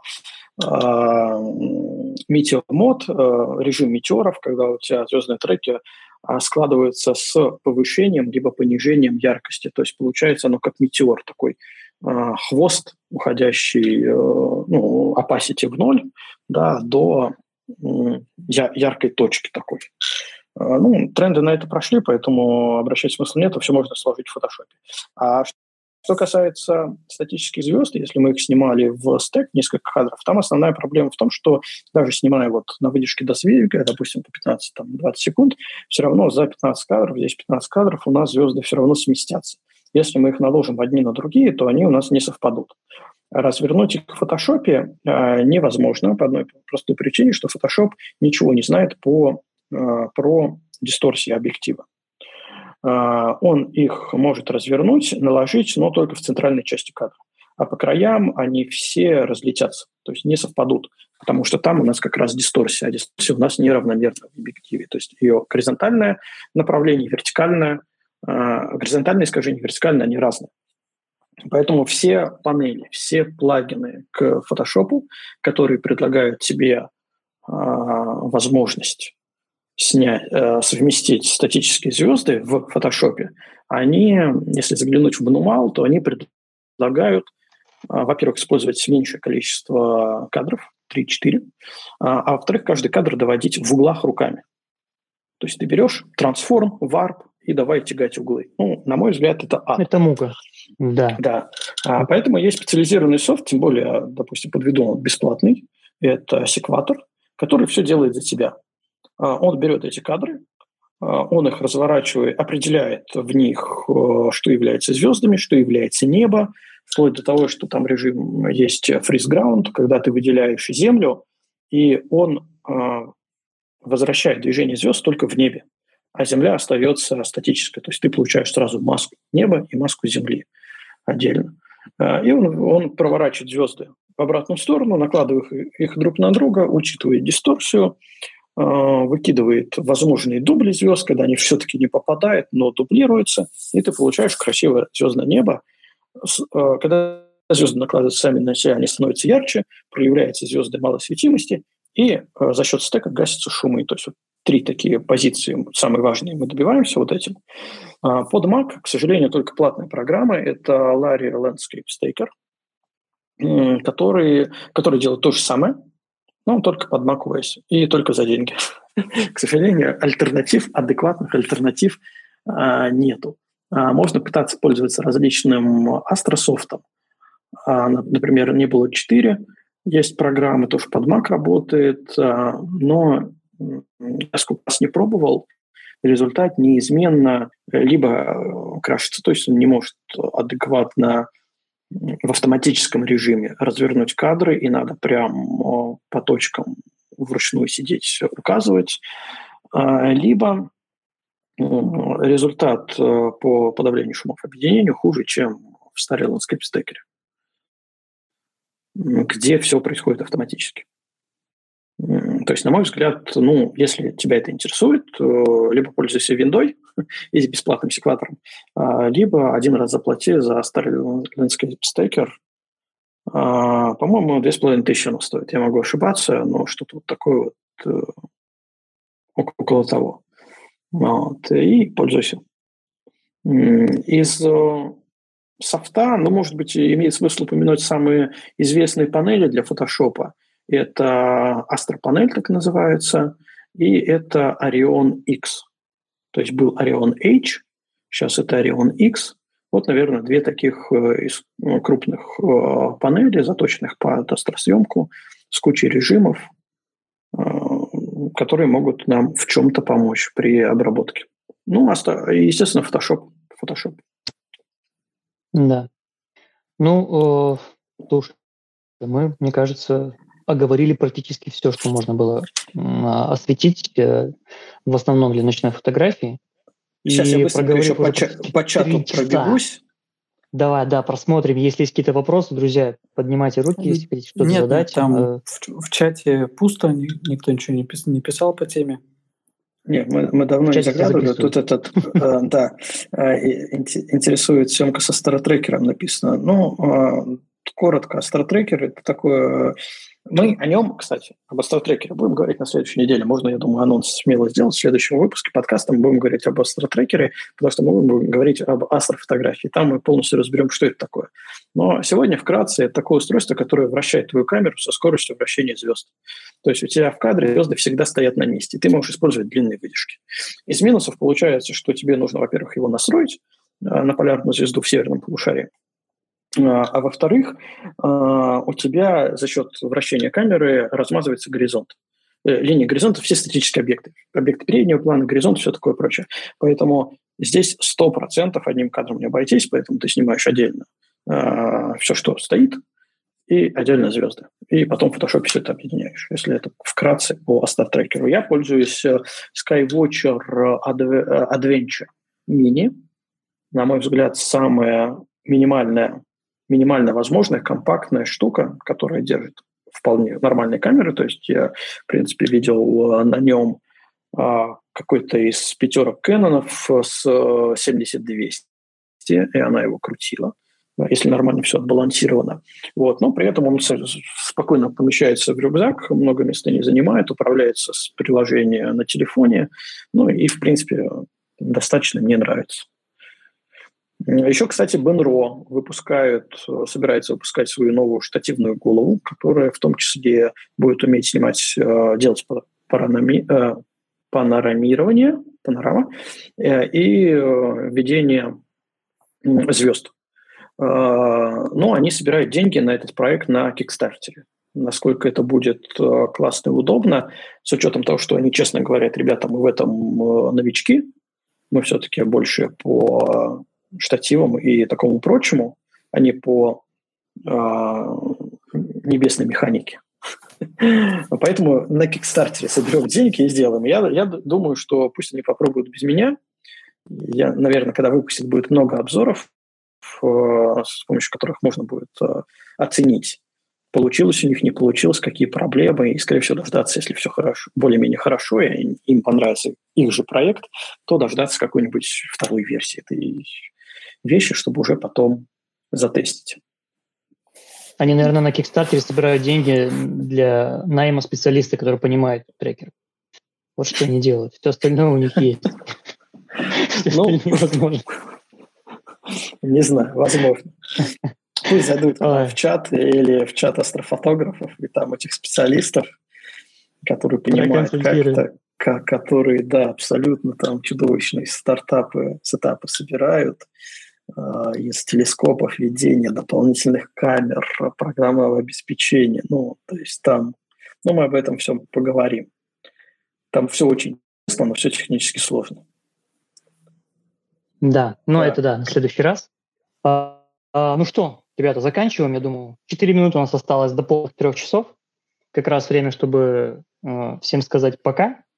Ну, не да, попроща... да, попрощаться. Но мы э, начали записывать не в ровно 8, чуть попозже, поэтому мы оставим задел для какого-нибудь интересного следующего подкаста, который у нас выльется больше трех часов. на самом деле, конечно, бы хотелось укладываться по в меньшее два время. В два часа да. хотя бы, да. Вообще, когда мы начинали этот проект, мы думали, что мы будем укладываться в полтора часа. Но за все время, по-моему, мы ни разу в полтора часа не уложились. Ну, хотелось бы в два укладываться, потому что мне кажется, что это уже тяжело слушать, даже на интересные темы. Да, да спасибо, ну... что дослушали нас сегодня. Да, Надеюсь, спасибо всем, интересно. кто выдержал, выдержал в онлайне самые стойкие. И, ну и спасибо тем, кто послушает нас а, в записи. Напоминаю, что это все платформы. А, Apple подкасты, Google подкасты, Яндекс Музыка, Spotify. Все это там очень быстро появляется, буквально там через часик уже, наверное, будет везде. Поэтому подписывайтесь там, ставьте оценки для того, чтобы подкасты продвигались, и их было э, э, легче находить, наш подкаст, слушать, потому что мы не собираемся останавливаться на достигнутом, мы собираемся дальше. Нас не остановить. Да, вас развлекать. Тем у нас много, гостей интересных много, поэтому будем разговаривать. Все. Большое спасибо, друзья. Спасибо, коллеги. Всем желаю приятного вечера и до новых встреч, да, через неделю. Всем пока. Да. Всем спасибо и пока. Пока.